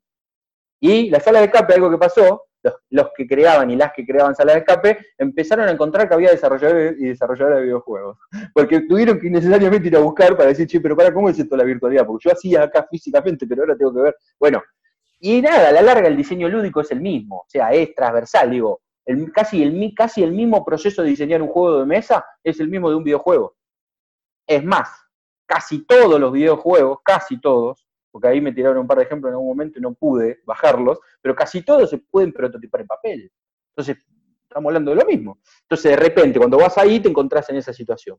Entonces, una sala de escape virtual es asincrónica. ¿Por qué? Porque trabaja con un modelo de diseño de juego que tiene que ver con el búsqueda de tesoro, con postas, una dinámica de postas. Entonces, como dinámica de postas, vos podés trabajar la sincronía Y, eso ya te quita una necesidad de la infraestructura. ¿Por qué? Porque básicamente yo puedo jugar a través de un mail. Entonces un docente puede saber que si el alumno se le está mandando un mail es porque resolvió un puzzle. Y si resolvió ese puzzle ya tiene una instancia de aprendizaje. Es tan fácil como eso. Entonces ahí ya tenés un punto menos. ¿Sí? Que, digo, un punto menos de qué? De necesidad de infraestructura. ¿Sí? De vuelta me baso en que, en que es importante el contenido y no la plataforma. ¿sí? Y después, por otro lado, hay otra cuestión que tiene que ver, por ejemplo, con... A mí me gusta mucho la realidad mixta, ¿sí? Que la realidad mixta en realidad, o, en realidad, sí, a ver, hay una definición ahí de la realidad mixta, pero a mí me gusta, por ejemplo, mezclar lo virtual con lo físico, me encanta, me encanta la, realidad aumentada, me, parece maravilloso, mucho más que la realidad virtual. Amo la realidad aumentada, la realidad virtual me parece que hay un montón de cosas que son después temas o para hablar muy, son de un foro distinto. Pero la realidad aumentada me encanta y me encanta la realidad mixta. ¿Por qué?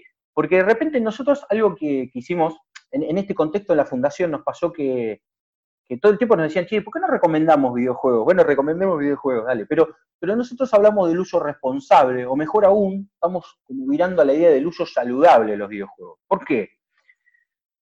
Porque sí, porque nosotros abogamos que los videojuegos en realidad no te aíslan. Depende de cómo los uses, digamos. Si vos te querés aislar, te aislás. Usás el recurso videojuego para aislarte, pero de vuelta, la culpa no la tiene el chancho, sino que le da de comer. Entonces, me parece que las situaciones, no, no, los videojuegos de por sí lo que tratan de hacer es ampliar incluso las relaciones y los vínculos. Entonces, como queremos que amplíen los vínculos y todo, le dijimos, bueno, vamos a, vamos a, vamos a recomendar videojuegos, pero vamos a recomendarlos con un concepto, y le pusimos un concepto de meta-mecánica. Los videojuegos tienen mecánicas. Bueno, planteamos una idea de meta-mecánica, que es adosarle una actividad que en general lo que trata de hacer es traer un componente físico, ¿para qué? Para incorporar a alguien que por ahí no está acostumbrado a un familiar, a alguien que esté por ahí cerca, que no está acostumbrado a traer un videojuego, una actividad que sea complementaria, meta de la actividad del juego. Voy a poner un ejemplo, igual, nada, la página de la fundación, cuando entran a la, sección de uso responsable de videojuegos, van a ver videojuegos y hay una selección de juegos con meta mecánica. Por ejemplo, en esta idea de los videojuegos que, plantean armar eh, bueno, voy a contar un caso específico de un juego que era eh, Prehistoric Park, se llama. Estábamos trabajando con, una asociación ahí de, parques de, diversiones y, bueno, que nada, obviamente querían hacer eh, una muestra de juegos, una selección de juegos, y tomamos como temática eh, armar, por ejemplo, un parque prehistórico. Y una de las cosas que planteábamos era, de repente uno puede armar una cuadrícula, porque en realidad cuando uno va a armar ese, ese parque prehistórico tienes una cuadrícula, en el juego te plantea eso.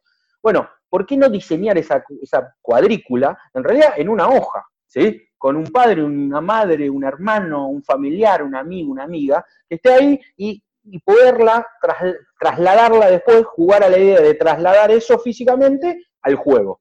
Y ver cuáles son las diferencias y las posibilidades o imposibilidades que hay.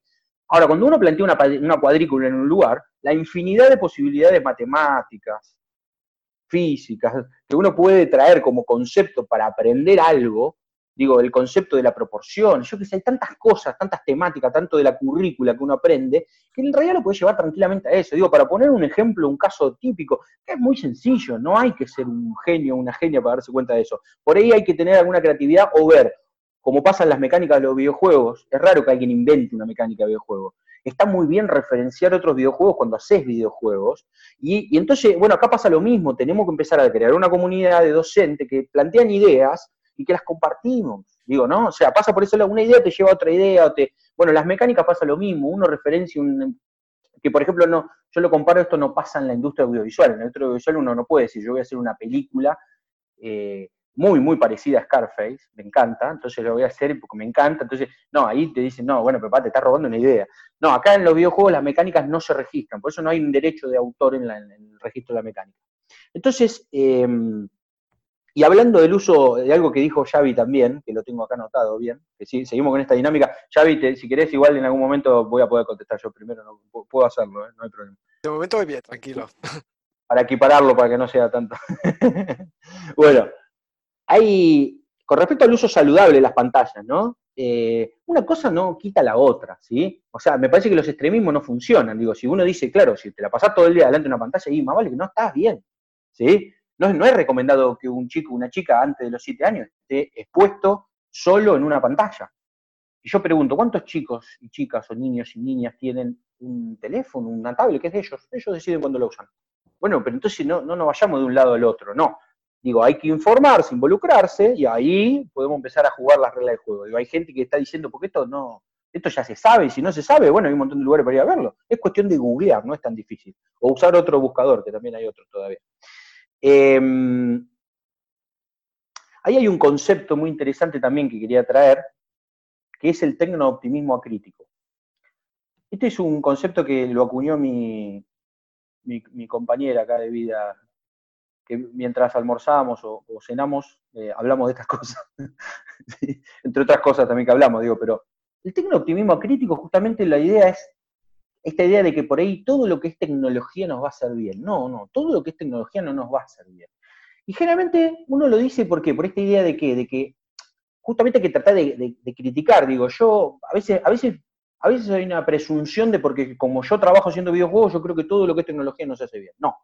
Y voy a dar una, eh, por ahí una disertación donde diga, como esos títulos rimbombantes que pasan como que estamos controlados por los robots, porque toda inteligencia artificial es un robot.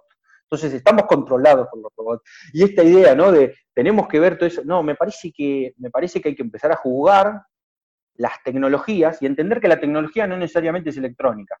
¿Sí? O sea, los aztecas eh, habían creado una tecnología de agricultura con piedras, no con pantallas.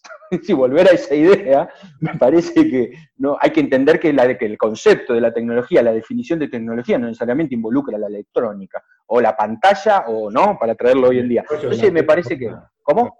El desarrollo de la técnica humana. Claro, por eso digo. Entonces me parece que volver a esa idea también hay que entender, ¿sí?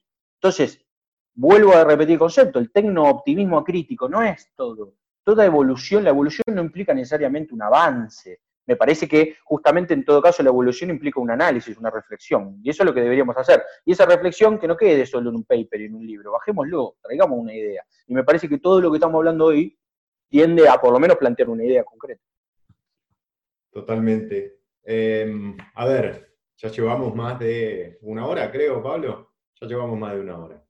Podemos seguir dos horas. Me parece que Xavi eh, eh, está para seguir dos horas más, ¿no? Bueno. Yo estoy bien. Pero vamos a. Eh, Pablo se nos tiene que ir en 15, entonces. es mi culpa. Dos cuestiones más para preguntar. ¿Viste cómo traslada? Yo lo conozco, así ¿Cómo trasladó? sí, siempre. Sí, sí, te digo acá para el costado. tengo dos cuestiones que me parecen claves. Una, porque no, no la hemos cumplido, que es el tema de, de la cuestión de género que también existe como, como prejuicio, ¿no? Que los videojuegos son cosa de hombres, y acá estamos en una charla cuatro hombres, por eso digo que no lo cumplimos. Digo, me parece que en, esto de, la, de, la, diferencia entre, entre lo que sucede en la realidad de la cultura lúdica y el prejuicio, los preconceptos que existen a nivel social, me parece que eh, cerrar con una cuestión del, del, tema de los sesgos de género me parece interesante.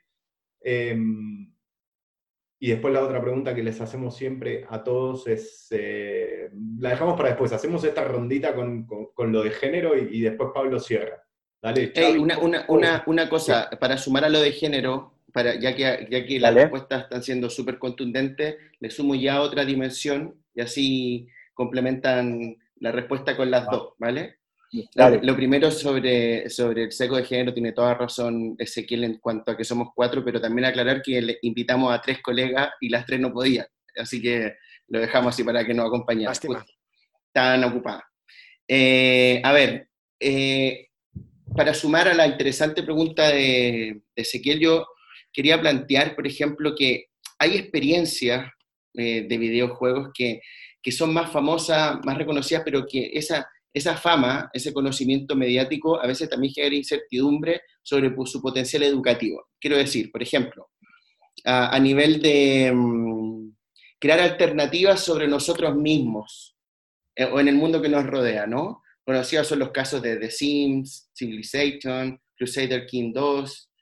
Eh, luego, a nivel de uso en educación en diversas áreas, ¿no? Minecraft es como el que se lleva la palma, todo el mundo lo conoce, pero hay hay algunos profesores que sí, que no, que no sé qué. Kerbaledu, Assassin's Creed, que todo el mundo piensa que es un juego para matar a la gente y ya está, poco entran en profundidad. Me incluyo en, entre ellos hace un, tiempo atrás, eh, que tiene esta versión en Odyssey Discovery y Origin Discovery Tour, en ambos casos.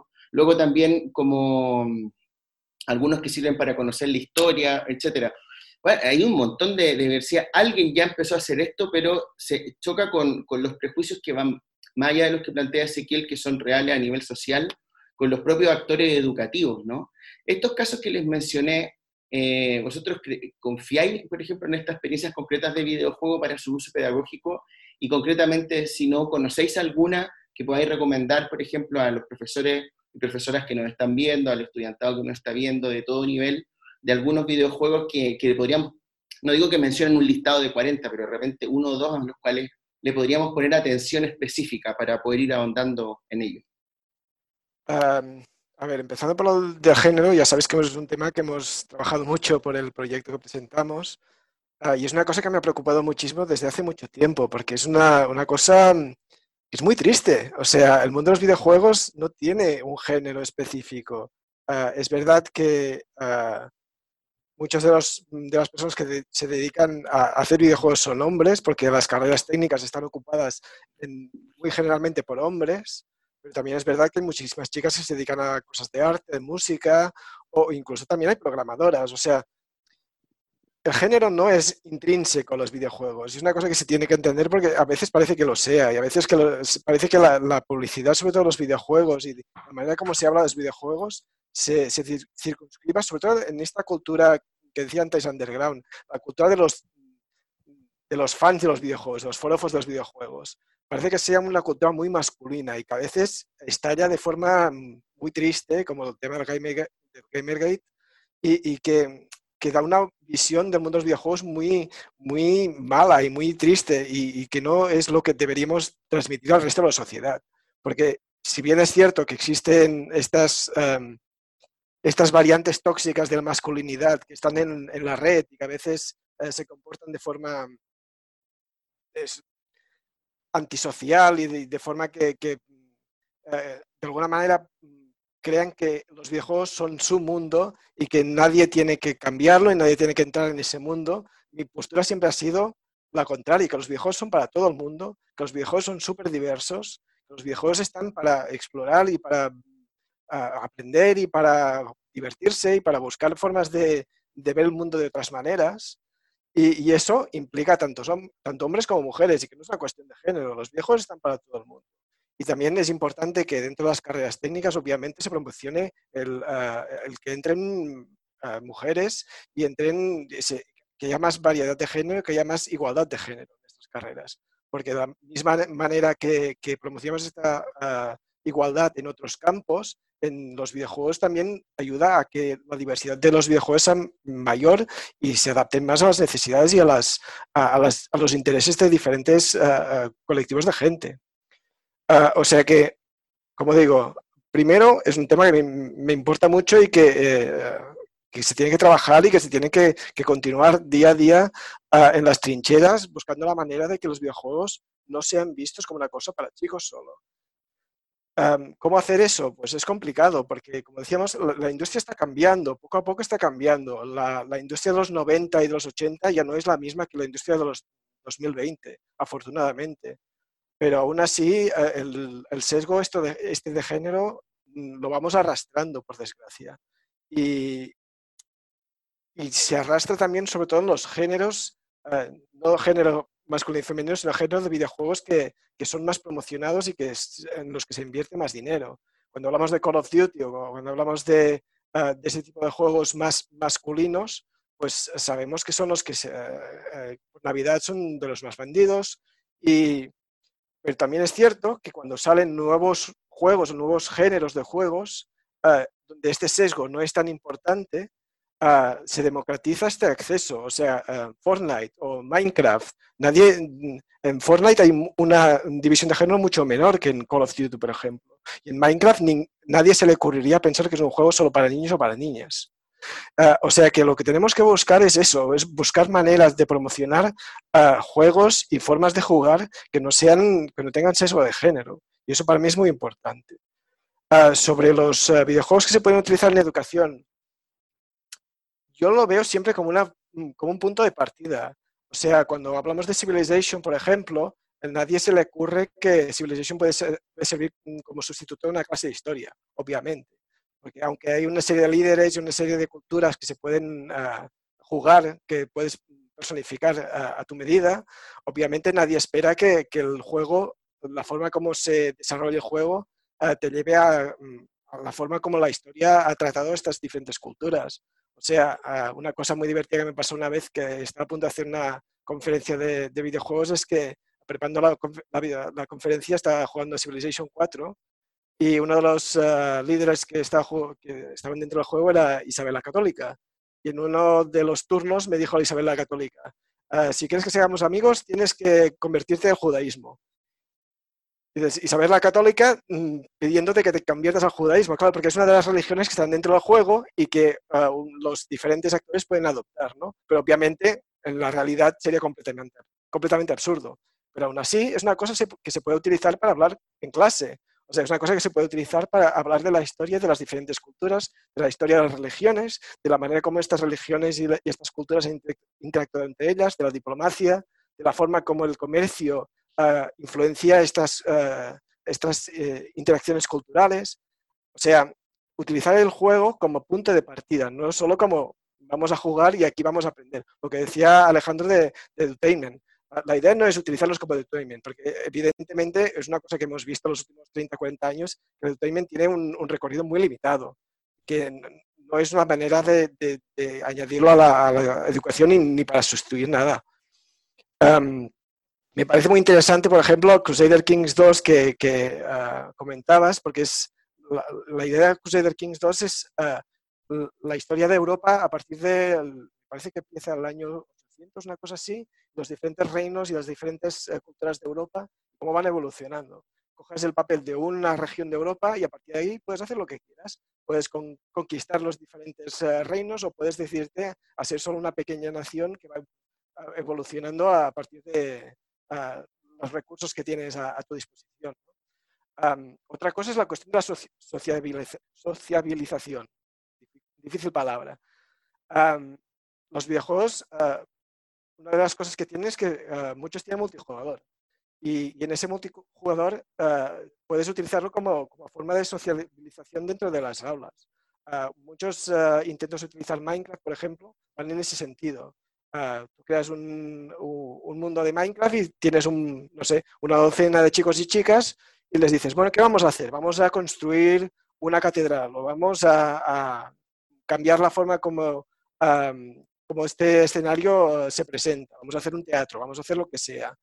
Eh, ¿Cómo nos organizamos? Damos diferentes roles a las diferentes personas y buscamos que, colaboren entre ellas. ¿no? O sea, buscar estos espacios que permiten que, eh, que los chicos, de otra manera que no, no es necesariamente física, interactúen entre ellos ¿no? y busquen maneras de organizarse y de culturalizarse y, de intercambiar información y de intercambiar experiencias.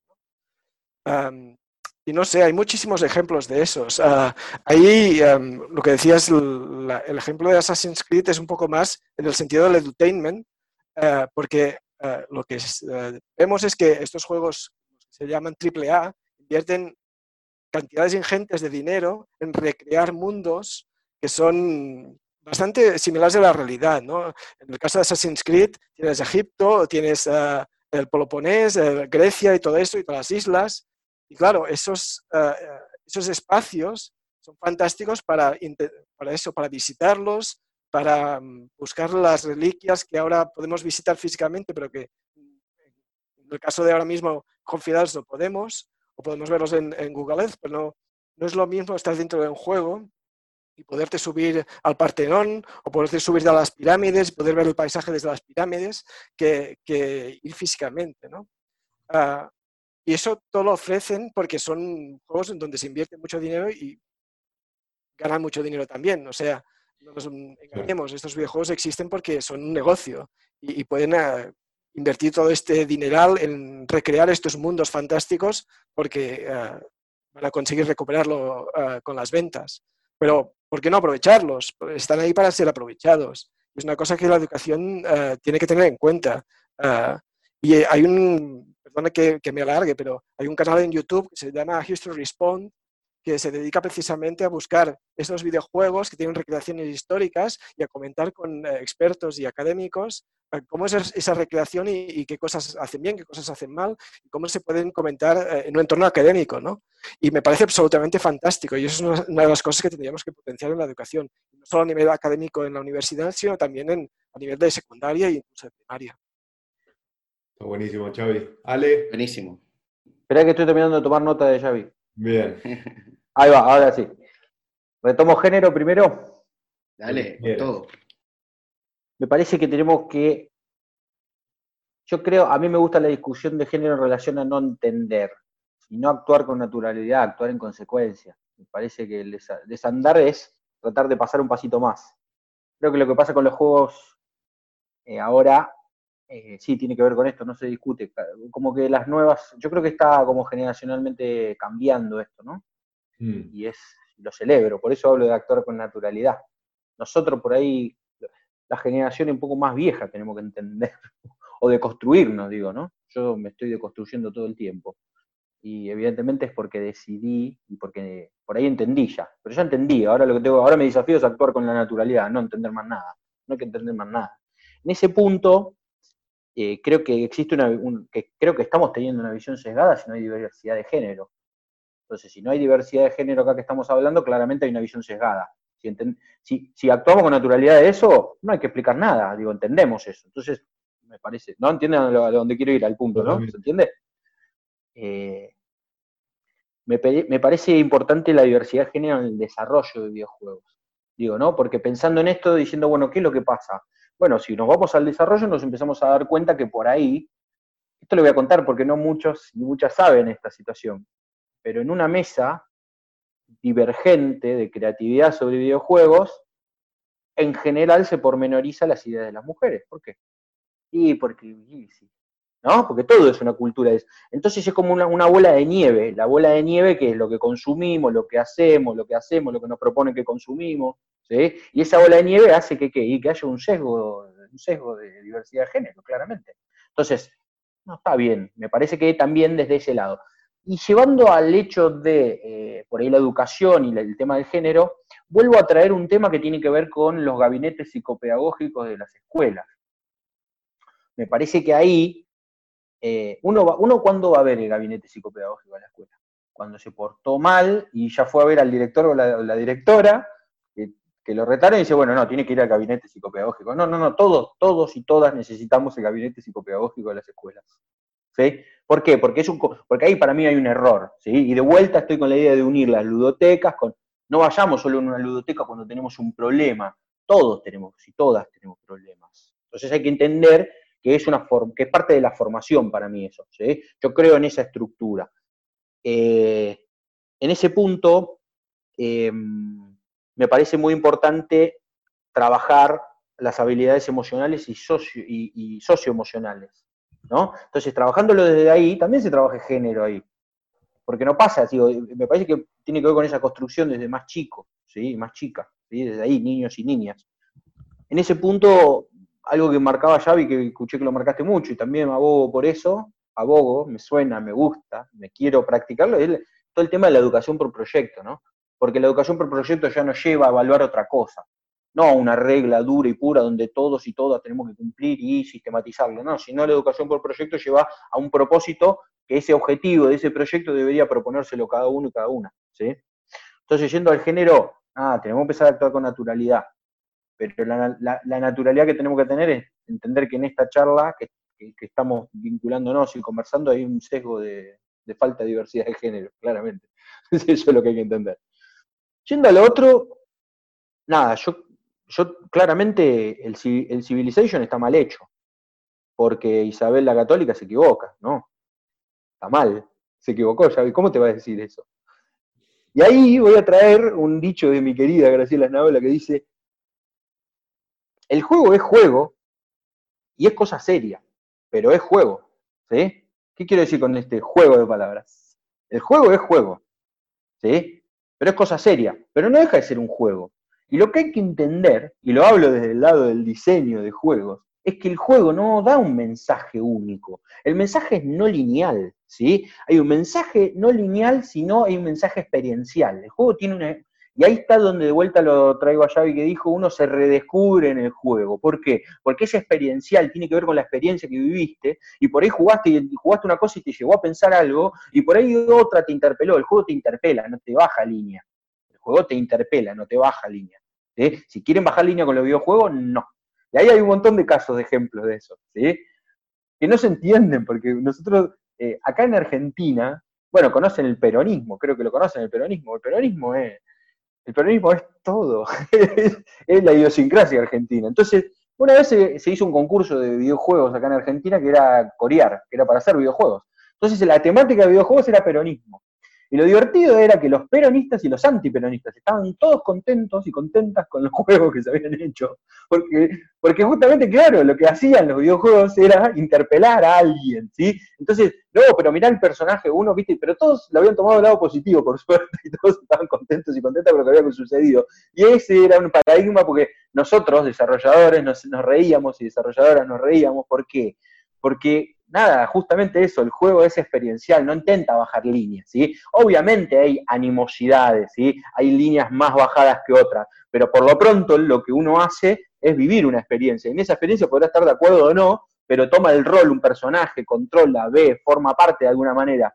Los juegos también eh, no solo te proponen ser el protagonista o la protagonista de, de una historia, pero por lo pronto nunca dejas de ser vos el protagonista porque vos estás jugando, vos controlás. Vos cortás cuando querés. Hay un juego que se llama Execution, que me encanta mostrarlo. Me lo mostró mi querido amigo Agustín Pérez Fernández, que es cofundador de la fundación. Y algo que hacíamos era ir a dar charlas sobre contar videojuegos, ¿no? Mostrar juegos. Entonces fuimos a mostrar juegos y ese juego, Execution, te dice una frase en pixelar, todo muy sencillo, muy, muy básico, te dice, todos tus actos tienen consecuencia, ¿no? Y aparece una mira en el medio, ¿sí? Bueno, lo voy a spoilear el juego, lamentablemente, pero lo van a poder usar. Estamos hablándole a los docentes para que. Pero bueno, y aparte es muy cortito, es una experiencia, pero dale, dale, dale. Y, aparece una mira, ¿viste? Y de repente la mira vos ves y aparece un muñeco, que no sabés si es un muñeco, una persona atado, ¿sí? O atada, no sabemos el género tampoco está ahí. Y de repente, claro, en general vos haces pasar a alguien del público para que venga a ver ese juego, sí puede ser un alumno, una alumna, y lo primero que, que, que hace ese alumno o esa alumna es disparar. Porque es lo primero que vas a hacer. Porque en general tratás de elegir al más gamer o la más gamer que está levantando la mano desesperado, desesperada ahí queriendo jugar. Y claro, lo primero que hace es disparar. Y, ahí termina el juego. No hay más nada. Es más, querés volverlo a jugar, lo corres de vuelta para volverlo a jugar, o sea, lo ejecutás de vuelta para volverlo a jugar, y no, y te aparece el mismo muñeco, pero ya sangrando ahí. O sea, podés seguirle disparando si querés. Entonces, claro, la pregunta es, digo, ¿pero cómo gano, cómo pierdo? No, no importa, no tiene ni condición de victoria ni condición de, de derrota este juego. Lo único que te está diciendo es, todas tus acciones tienen consecuencias, ¿sí? Entonces jugá el Call of Duty, pero entendé que todas tus acciones tienen consecuencias. Pero el juego es un juego, no deja de ser otra cosa. Entonces, después, si queremos venir, salir de la inmersión del juego y traer a la clase algo que queremos hablar en serio con los alumnos y las alumnas, tenemos el control, lo podemos hacer. Entonces no es un problema ese, hay que entender eso. Y esto nos pasa todo, sobre todo cuando uno hace un juego, por ejemplo, ahora con la Fundación estamos haciendo un juego de exploración vocacional. Y elegimos algunos personajes, ¿no? Para jugar con los perfiles de algunos personajes de, todos los tiempos, ¿no? Y claro, ya empezamos la... ¿Cómo? Me tocó testear ese videojuego. Ah, lo testeaste, bueno, sí, estoy cantando ese. Y, claro, ya la discusión con, la, con, la, asociación que estamos haciendo el juego fue, che, ¿por qué este personaje? ¿Por qué el otro? en realidad, claro, estamos eligiendo los personajes en, relación a la, dinámica del juego, no así, eran mejores, peores. Nadie dijo que no es un homenaje a los personajes, ¿entienden lo que voy? O sea, ya desde la realización, cuando vos te pones a hacerlo, decís, bueno, pero pará, ¿cómo? ¿vos entendés que el mensaje es no lineal? Ahí lo que hay que entender, el mensaje es experiencial, entonces uno tiene que tratar de entender eso, porque si no, no estás en pos del juego, vas a otra cosa. Ejemplos y cosas. Entonces, nada, eh, era una ironía que el Civilization estaba mal hecho, ¿no? Es una ironía, el Civilization no está mal hecho, el Civilization está hecho bárbaro, está diseñado para eso. Em, cuento otra anécdota. Me dieron ganas de jugarlo a muerte. Voy a ver ¿Al si... Al Execution. A, ese que a todo, todo. A todo. bueno, le voy a transmitir eso.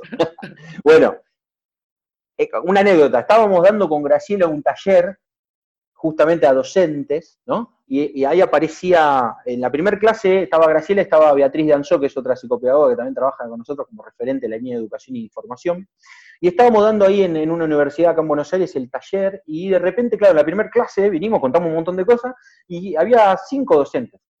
Miren el éxito que teníamos, estamos hablando hace unos cuantos años, ¿eh? El éxito que de cinco docentes había del público que teníamos, y nosotros éramos tres dando clases. Y bueno, y en un momento una universidad muy prestigiosa, acá una universidad privada. Pero estamos hablando hace ocho años, sí, no más, sí, creo que como diez años. Entonces, de repente a la segunda clase se para un alumno que teníamos nosotros. Viene y, antes de la clase, ¿no? Y antes de empezar la clase, me dice, Ale, ¿podés hablar un minuto? Le digo, sí, hablamos. Y me dice, ¿no? Este chico, me dice, che, mirá, yo ya arranqué, ¿eh? me dice. digo, ¿con qué arrancaste? Me dice, no, yo ya arranqué, ya estuve, ya está, ¿eh? ya estoy ya estoy dando clases, me dice, con los, con los videojuegos, me dice. Digo, pero pará, si en la primera clase hicimos la introducción nomás, no te dimos, ¿y cómo?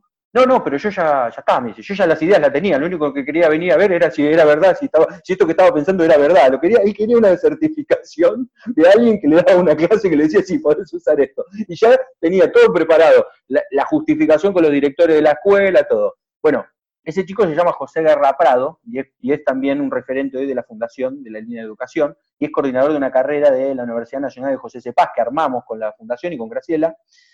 José, José me contaba y venía y me decía, entonces le digo, pero ¿para qué hiciste, José?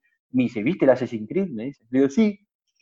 ¿Vos viste cómo reconstruyen el Renacimiento? Me dice. Está todo ahí, me dice, las iglesias, todo. Me dice, yo agarré al profe de historia, que no sabía cómo, me dice. Entonces agarré y le di él, eh, le di, me dice, ¿para qué usa el Assassin's Creed? Se lo instalé para que se ponga a jugar. Y lo primero que me dijo era que era un asesino, que cómo iba a traer un asesino a la clase.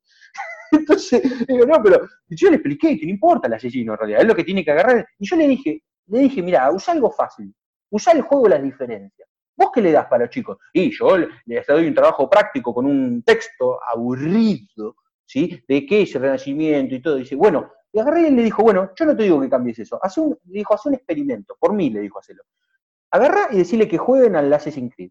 Como no todos y todas por ahí tenían la posibilidad de tener una consola y jugar al Assassin's Creed, le agarró y les explicó la idea del concepto de gameplay cuando uno filtra y busca un video. Entonces, de repente no es necesario, le digo, entonces no es necesario que uno, está, obviamente es mucho mejor tener la experiencia de jugar, ¿sí? Está bueno jugar, pero si no tenés la posibilidad, puedes entrar un video con un teléfono, con lo que quieras y buscar gameplay, Assassin's Creed 2 y buscas y ves qué pasa. Y le dijo, decirle primero a los alumnos y alumnas que jueguen, primero que jueguen, que jueguen, que tengan esa experiencia, que ya, ya es, en ese momento era como, oh, como un docente de historia me está diciendo que juegue, ¿no? Y después agarrás y le decís que lean el texto. Y después les haces preguntas de cuáles son las diferencias. Ellos tienen que encontrar la mayor cantidad de diferencias entre el texto, que era lo real, que es lo que tienen que aprender, y el juego. Que el juego tiene muchas cosas de verdad, pero no todas. Y algunas se pusieron en discusión como que, y no sé, los sacerdotes eh, iban y, profesaban la palabra en una, en una plaza, era así, pasaba eso, realmente pasaba eso, y eso le empezó a dar tema de discusión. Ese docente lo convirtió, lo convirtió y ese docente no para de buscar hoy juego para poder dinamizar una clase con juego. El Minecraft es un caso maravilloso, en Minecraft podés explicar cualquier cosa cualquier cosa y puede pasar cualquier cosa. Digo, un ejemplo de, acá del equipo que lo usó Bernardo Mayaina, que es el coordinador operativo de la fundación, con, Nico Chari, que está por la zona ahí de, Pamplona, Pablo, anda por ahí, nuestro querido amigo Nico Chari. Hicieron, por ejemplo, una pirámide, miren lo que pasó, hicieron una pirámide donde la pirámide, ¿sí? Eh, adentro había un, como, bueno, las pirámides tenía un, ¿cómo se llama? Un laberinto. Entonces, de repente tenían, los alumnos de alumnas tenían que subir, ¿no? Entonces, bueno, empezaron a hacer la experiencia, todo, y había cuentas, ¿viste? Como resoluciones matemáticas que tenían que tener para poder pasar al paso siguiente, ¿no? Para ir al otro nivel. Y en un momento dijeron, bueno, para llegar al final de todo, como buen juego y lo tenés que nivelar, dijeron, ¿por qué no agarramos y hacemos cuentas o, o procesos matemáticos que todavía en ese nivel de aula todavía no lo habían aprendido? Y de repente se empezaron a encontrar que los alumnos y alumnas llegaban arriba. Entonces, claro, ya la, maestra estaba asombrada diciendo, ¿pero qué pasó? Entonces, cuando empezaron a averiguar, a preguntarle a sus alumnos cómo habían llegado arriba a la pirámide, habían llegado arriba a la pirámide porque habían googleado cómo resolver esas cuentas matemáticas. O sea, no habían esperado al docente que el docente les diga cómo resolver la cuenta matemática. Y esto dice, ah, bueno, es un caso de éxito. Sí, pero cuando dinamizás bien eso en el aula, funciona de esa manera. Digo, activás, interpelás, las cosas pasan por otro lado. Sí, despertase la curiosidad y, y fomentás el interés, ¿no? Pero requiere primero una decisión de poner en el centro la experiencia de, los protagonistas, ¿no? De, las y de los chicos. Sí, y por algún lado hay que arrancar. Entonces, a veces a un docente, que por ahí puede estar mirando este video, decirle, bueno, mira, arranca por lo básico. ¿Qué es lo básico? El edutainment. ¿Hay edutainment bien hecho? Sí, yo creo que sí. Carmen San Diego es un juego que está excelentemente hecho. ya me coincide ya. Es un clásico, sí. No, bueno, pero claro, pero arranquemos con los clásicos. Tiene su versión de mobile, no sé si sabés, Xavi. Entonces, de repente bájense Carmen San Diego. Y Carmen San Diego te hace algo maravilloso. No te hace ir por un bosque juntando eh, peras y manzanas y haciendo cuenta con las peras y manzanas para que el objetivo del juego sea salvar el rey. Y cuando vas a salvar el rey, las peras y manzanas y todas las cuentas que hiciste no sirvieron para nada. Porque eso es lo que pasa en el edutainment. Pasa que terminaste haciendo cuenta con pera y manzana y ¿para qué te sirve la pera y manzana? Si en realidad no está metida dentro del contexto del juego. Entonces no está amalgamado eso, ¿no? Eso es eh, docentes haciendo juegos, no. Hay gente que tiene que saber hacer juego para hacer juego y docentes que saben aplicar la educación y la pedagogía. Entonces, ese vínculo transdisciplinario es lo importante. Entonces, en Carmen San Diego, de repente, vos tenés que descubrir cosas, que tenés que ir a googlearla, porque si no sabés la capital del mundo, no vas a poder perseguir a quien tenés que perseguir y lo vas a encontrar. Entonces, así de fácil es eso. Eso resuelve la idea positiva del Carmen San Diego. ¿sí? Entonces te, interpela, te interpela, tenés que ir a buscar algo. Entonces vayan, búsquense lo de Carmen Sandiego y van a ver que ahí hay un buen ejemplo de edutainment, porque no todo el edutainment está mal, ¿sí? Y voy a tomar otro ejemplo y me voy a ir a otro. Bueno, ni que hablar de Age of Empire, ¿no? Hablaste de Civilization, Xavi, hablamos de historia, Age of Empire, nada. Yo, yo, he tenido gente que viene y me dice, yo le creo, que ha aprobado exámenes, miren qué mal que estaba la evaluación de ese examen, que ha aprobado exámenes jugando al, al Age of Empire sabiendo las cruzadas de Age of Empires, le daban, labia. ¿eh? Labia, labia es, un, es el término tanguero, ¿no? Labia, bien, ¿no? la labia es poder hablar, ¿no? Escribir, ¿sí? La historia de Tomatito. Y podían escribir y tenían labia por las cruzadas de Age of Empires y podían aprobar exámenes. Maravilloso, maravilloso. Maravilloso la evaluación de ese examen, ¿no? El concepto de evaluación, algo de lo que hablamos hoy. Entonces voy a tomar el GTA en una escuela, y el último con esto cierro con este último anécdota. Me gustan las anécdotas porque ponen en punto algo también, ¿no?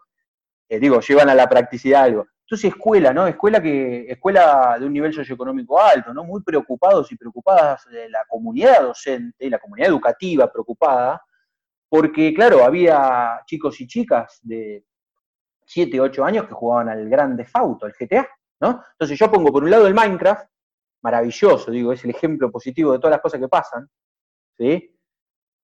Después podemos discutir la evolución de su desarrollo, que estoy medio, todo muy lindo con, Microsoft, pero un saludo a los muchachos de Microsoft. Pero bueno, estoy acá siempre con una crítica constructiva, siempre para ayudar si quieres. Pero bueno, a lo que voy digo, eh, Minecraft como todo lo positivo y el GTA todo lo negativo. Es la meca de la prostitución, la drogadicción, el alcoholismo, todo. Ahí te enseñan todo. Y el problema de eso es que el chico, la chica quema etapas. No hay que quemar etapas. Porque quemar etapas te aburrís, digo. Eso es lo que yo le traslado a alguien, ¿no? Y yo me he encontrado con chicos de 6 años, por ejemplo, voy a los casamientos y me aburro mucho en los casamientos. Entonces yo salgo y de repente me encontré con un chico de 6 años, ¿no? Que, empecé a hablar con él y claro, uno se transforma en un héroe cuando le decís que hace videojuegos, te dedicas a eso. Entonces de repente pasé a ser un héroe y, entonces empezamos con ese vínculo que teníamos ya, como si fuéramos pares, y hablando y me decía, no, y le digo, ¿vos qué te gusta jugar? Porque a mí de paso le preguntaba, ¿no? Entonces me dice, no, yo juego de todo, a mí me gusta el GTA, no sé qué, y de repente se dio cuenta y me miró, ¿viste? Y se quedó duro, sí, me dice, bueno, pero y dije, no, no te preocupes, yo no te voy a retar, le digo. Además, me interesa saber qué jugar, ¿por qué te gusta GTA? Y yo después, con ese vínculo, le expliqué, le dije, no, ¿sabes qué pasa en GTA? Cuando dicen que es para grande, es verdad. Pero no es porque vos no, no tengas la capacidad de jugar. Si vos debes jugar muy bien el GTA, seguro. El problema no pasa por ahí, pasa porque estás quemando etapas, es una cuestión donde tenés que, vas a vivir las cosas esas, las tenés que vivir en otro momento y las deberías disfrutar en otro momento, no ahora. ¿no? Eso es lo que Entonces esta comunidad educativa, vuelvo al ejemplo, estaba preocupado, ¿no? Entonces voy a hablar con los docentes, lo primero que le pregunto, perdón, no los docentes, voy a hablar con los, padres, porque los padres eran los que estaban preocupados, los padres y las madres.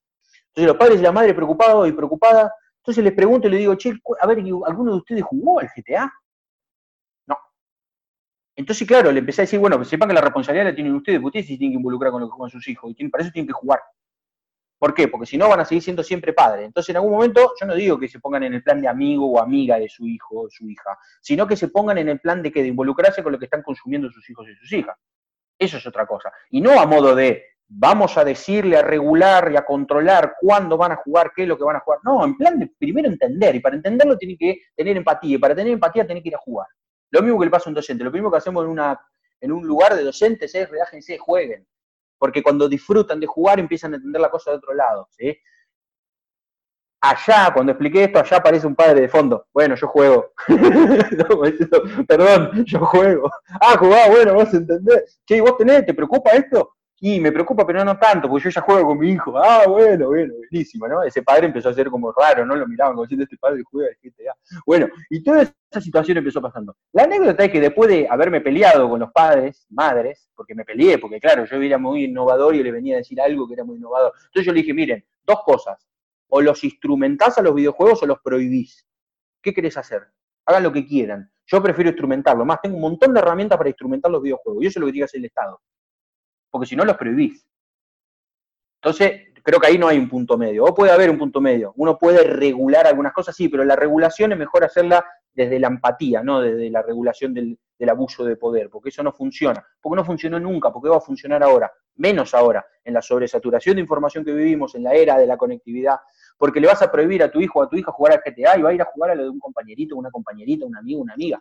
Y si no, lo va a ver con algún hermano mayor, o si no, algún, algún lado va a acceder al GTA, si vos le prohibís. Es más, va a querer ir a jugar. Entonces me parece instrumentarlo. Y para instrumentarlo, ¿qué hice? Le dije, permítanme hacer una clase con el docente jugando al, GTA con ellos. No, ¿cómo? Sí, sí, pero esperen que les voy a explicar qué vamos a hacer. Y el GTA tiene el concepto de sandbox, de mundo abierto. Entonces, concepto de sandbox, vos podés crear esta idea de meta mecánica o meta regla. Y agarré y dije, van a jugar, pero van a jugar. Entonces llegué al aula. Cuando llego al aula, obviamente los chicos ya sabían todo lo que venía pasando durante esos mes y medio, ¿sí? Ya venían sabiendo que yo me había juntado con los docentes, con los padres, todo, porque los chicos saben todo. Los chicos y las chicas saben todo. Entonces, llegué y le dije, bueno, como ya saben quién soy y todo, lo primero que les voy a contar es que vamos a hacer una no vengo a nada. Lo primero que vengo a hacer es a jugar al GTA con ustedes.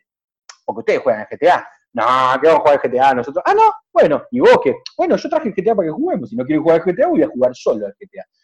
¿no? Entonces, ¿cómo que trajo el GTA? Y claro, de repente le puse la pantalla de GTA y teníamos el GTA para jugar, no la podían creer. El docente también, viste, era como que se sentía incómodo también, ¿no? En ese momento. Dice, no, no, pero vamos a jugar GTA en serio. Pero vamos a jugar GTA. ¿Y quién? A ver, y ahí se empezaron a relajar y se empezaron a dar cuenta que era verdad que íbamos a jugar GTA. Y cuando se dieron cuenta que era verdad que íbamos a jugar, ahí tú automáticamente dijeron, no, bueno, a ver, yo quiero ver el que mejor juega GTA.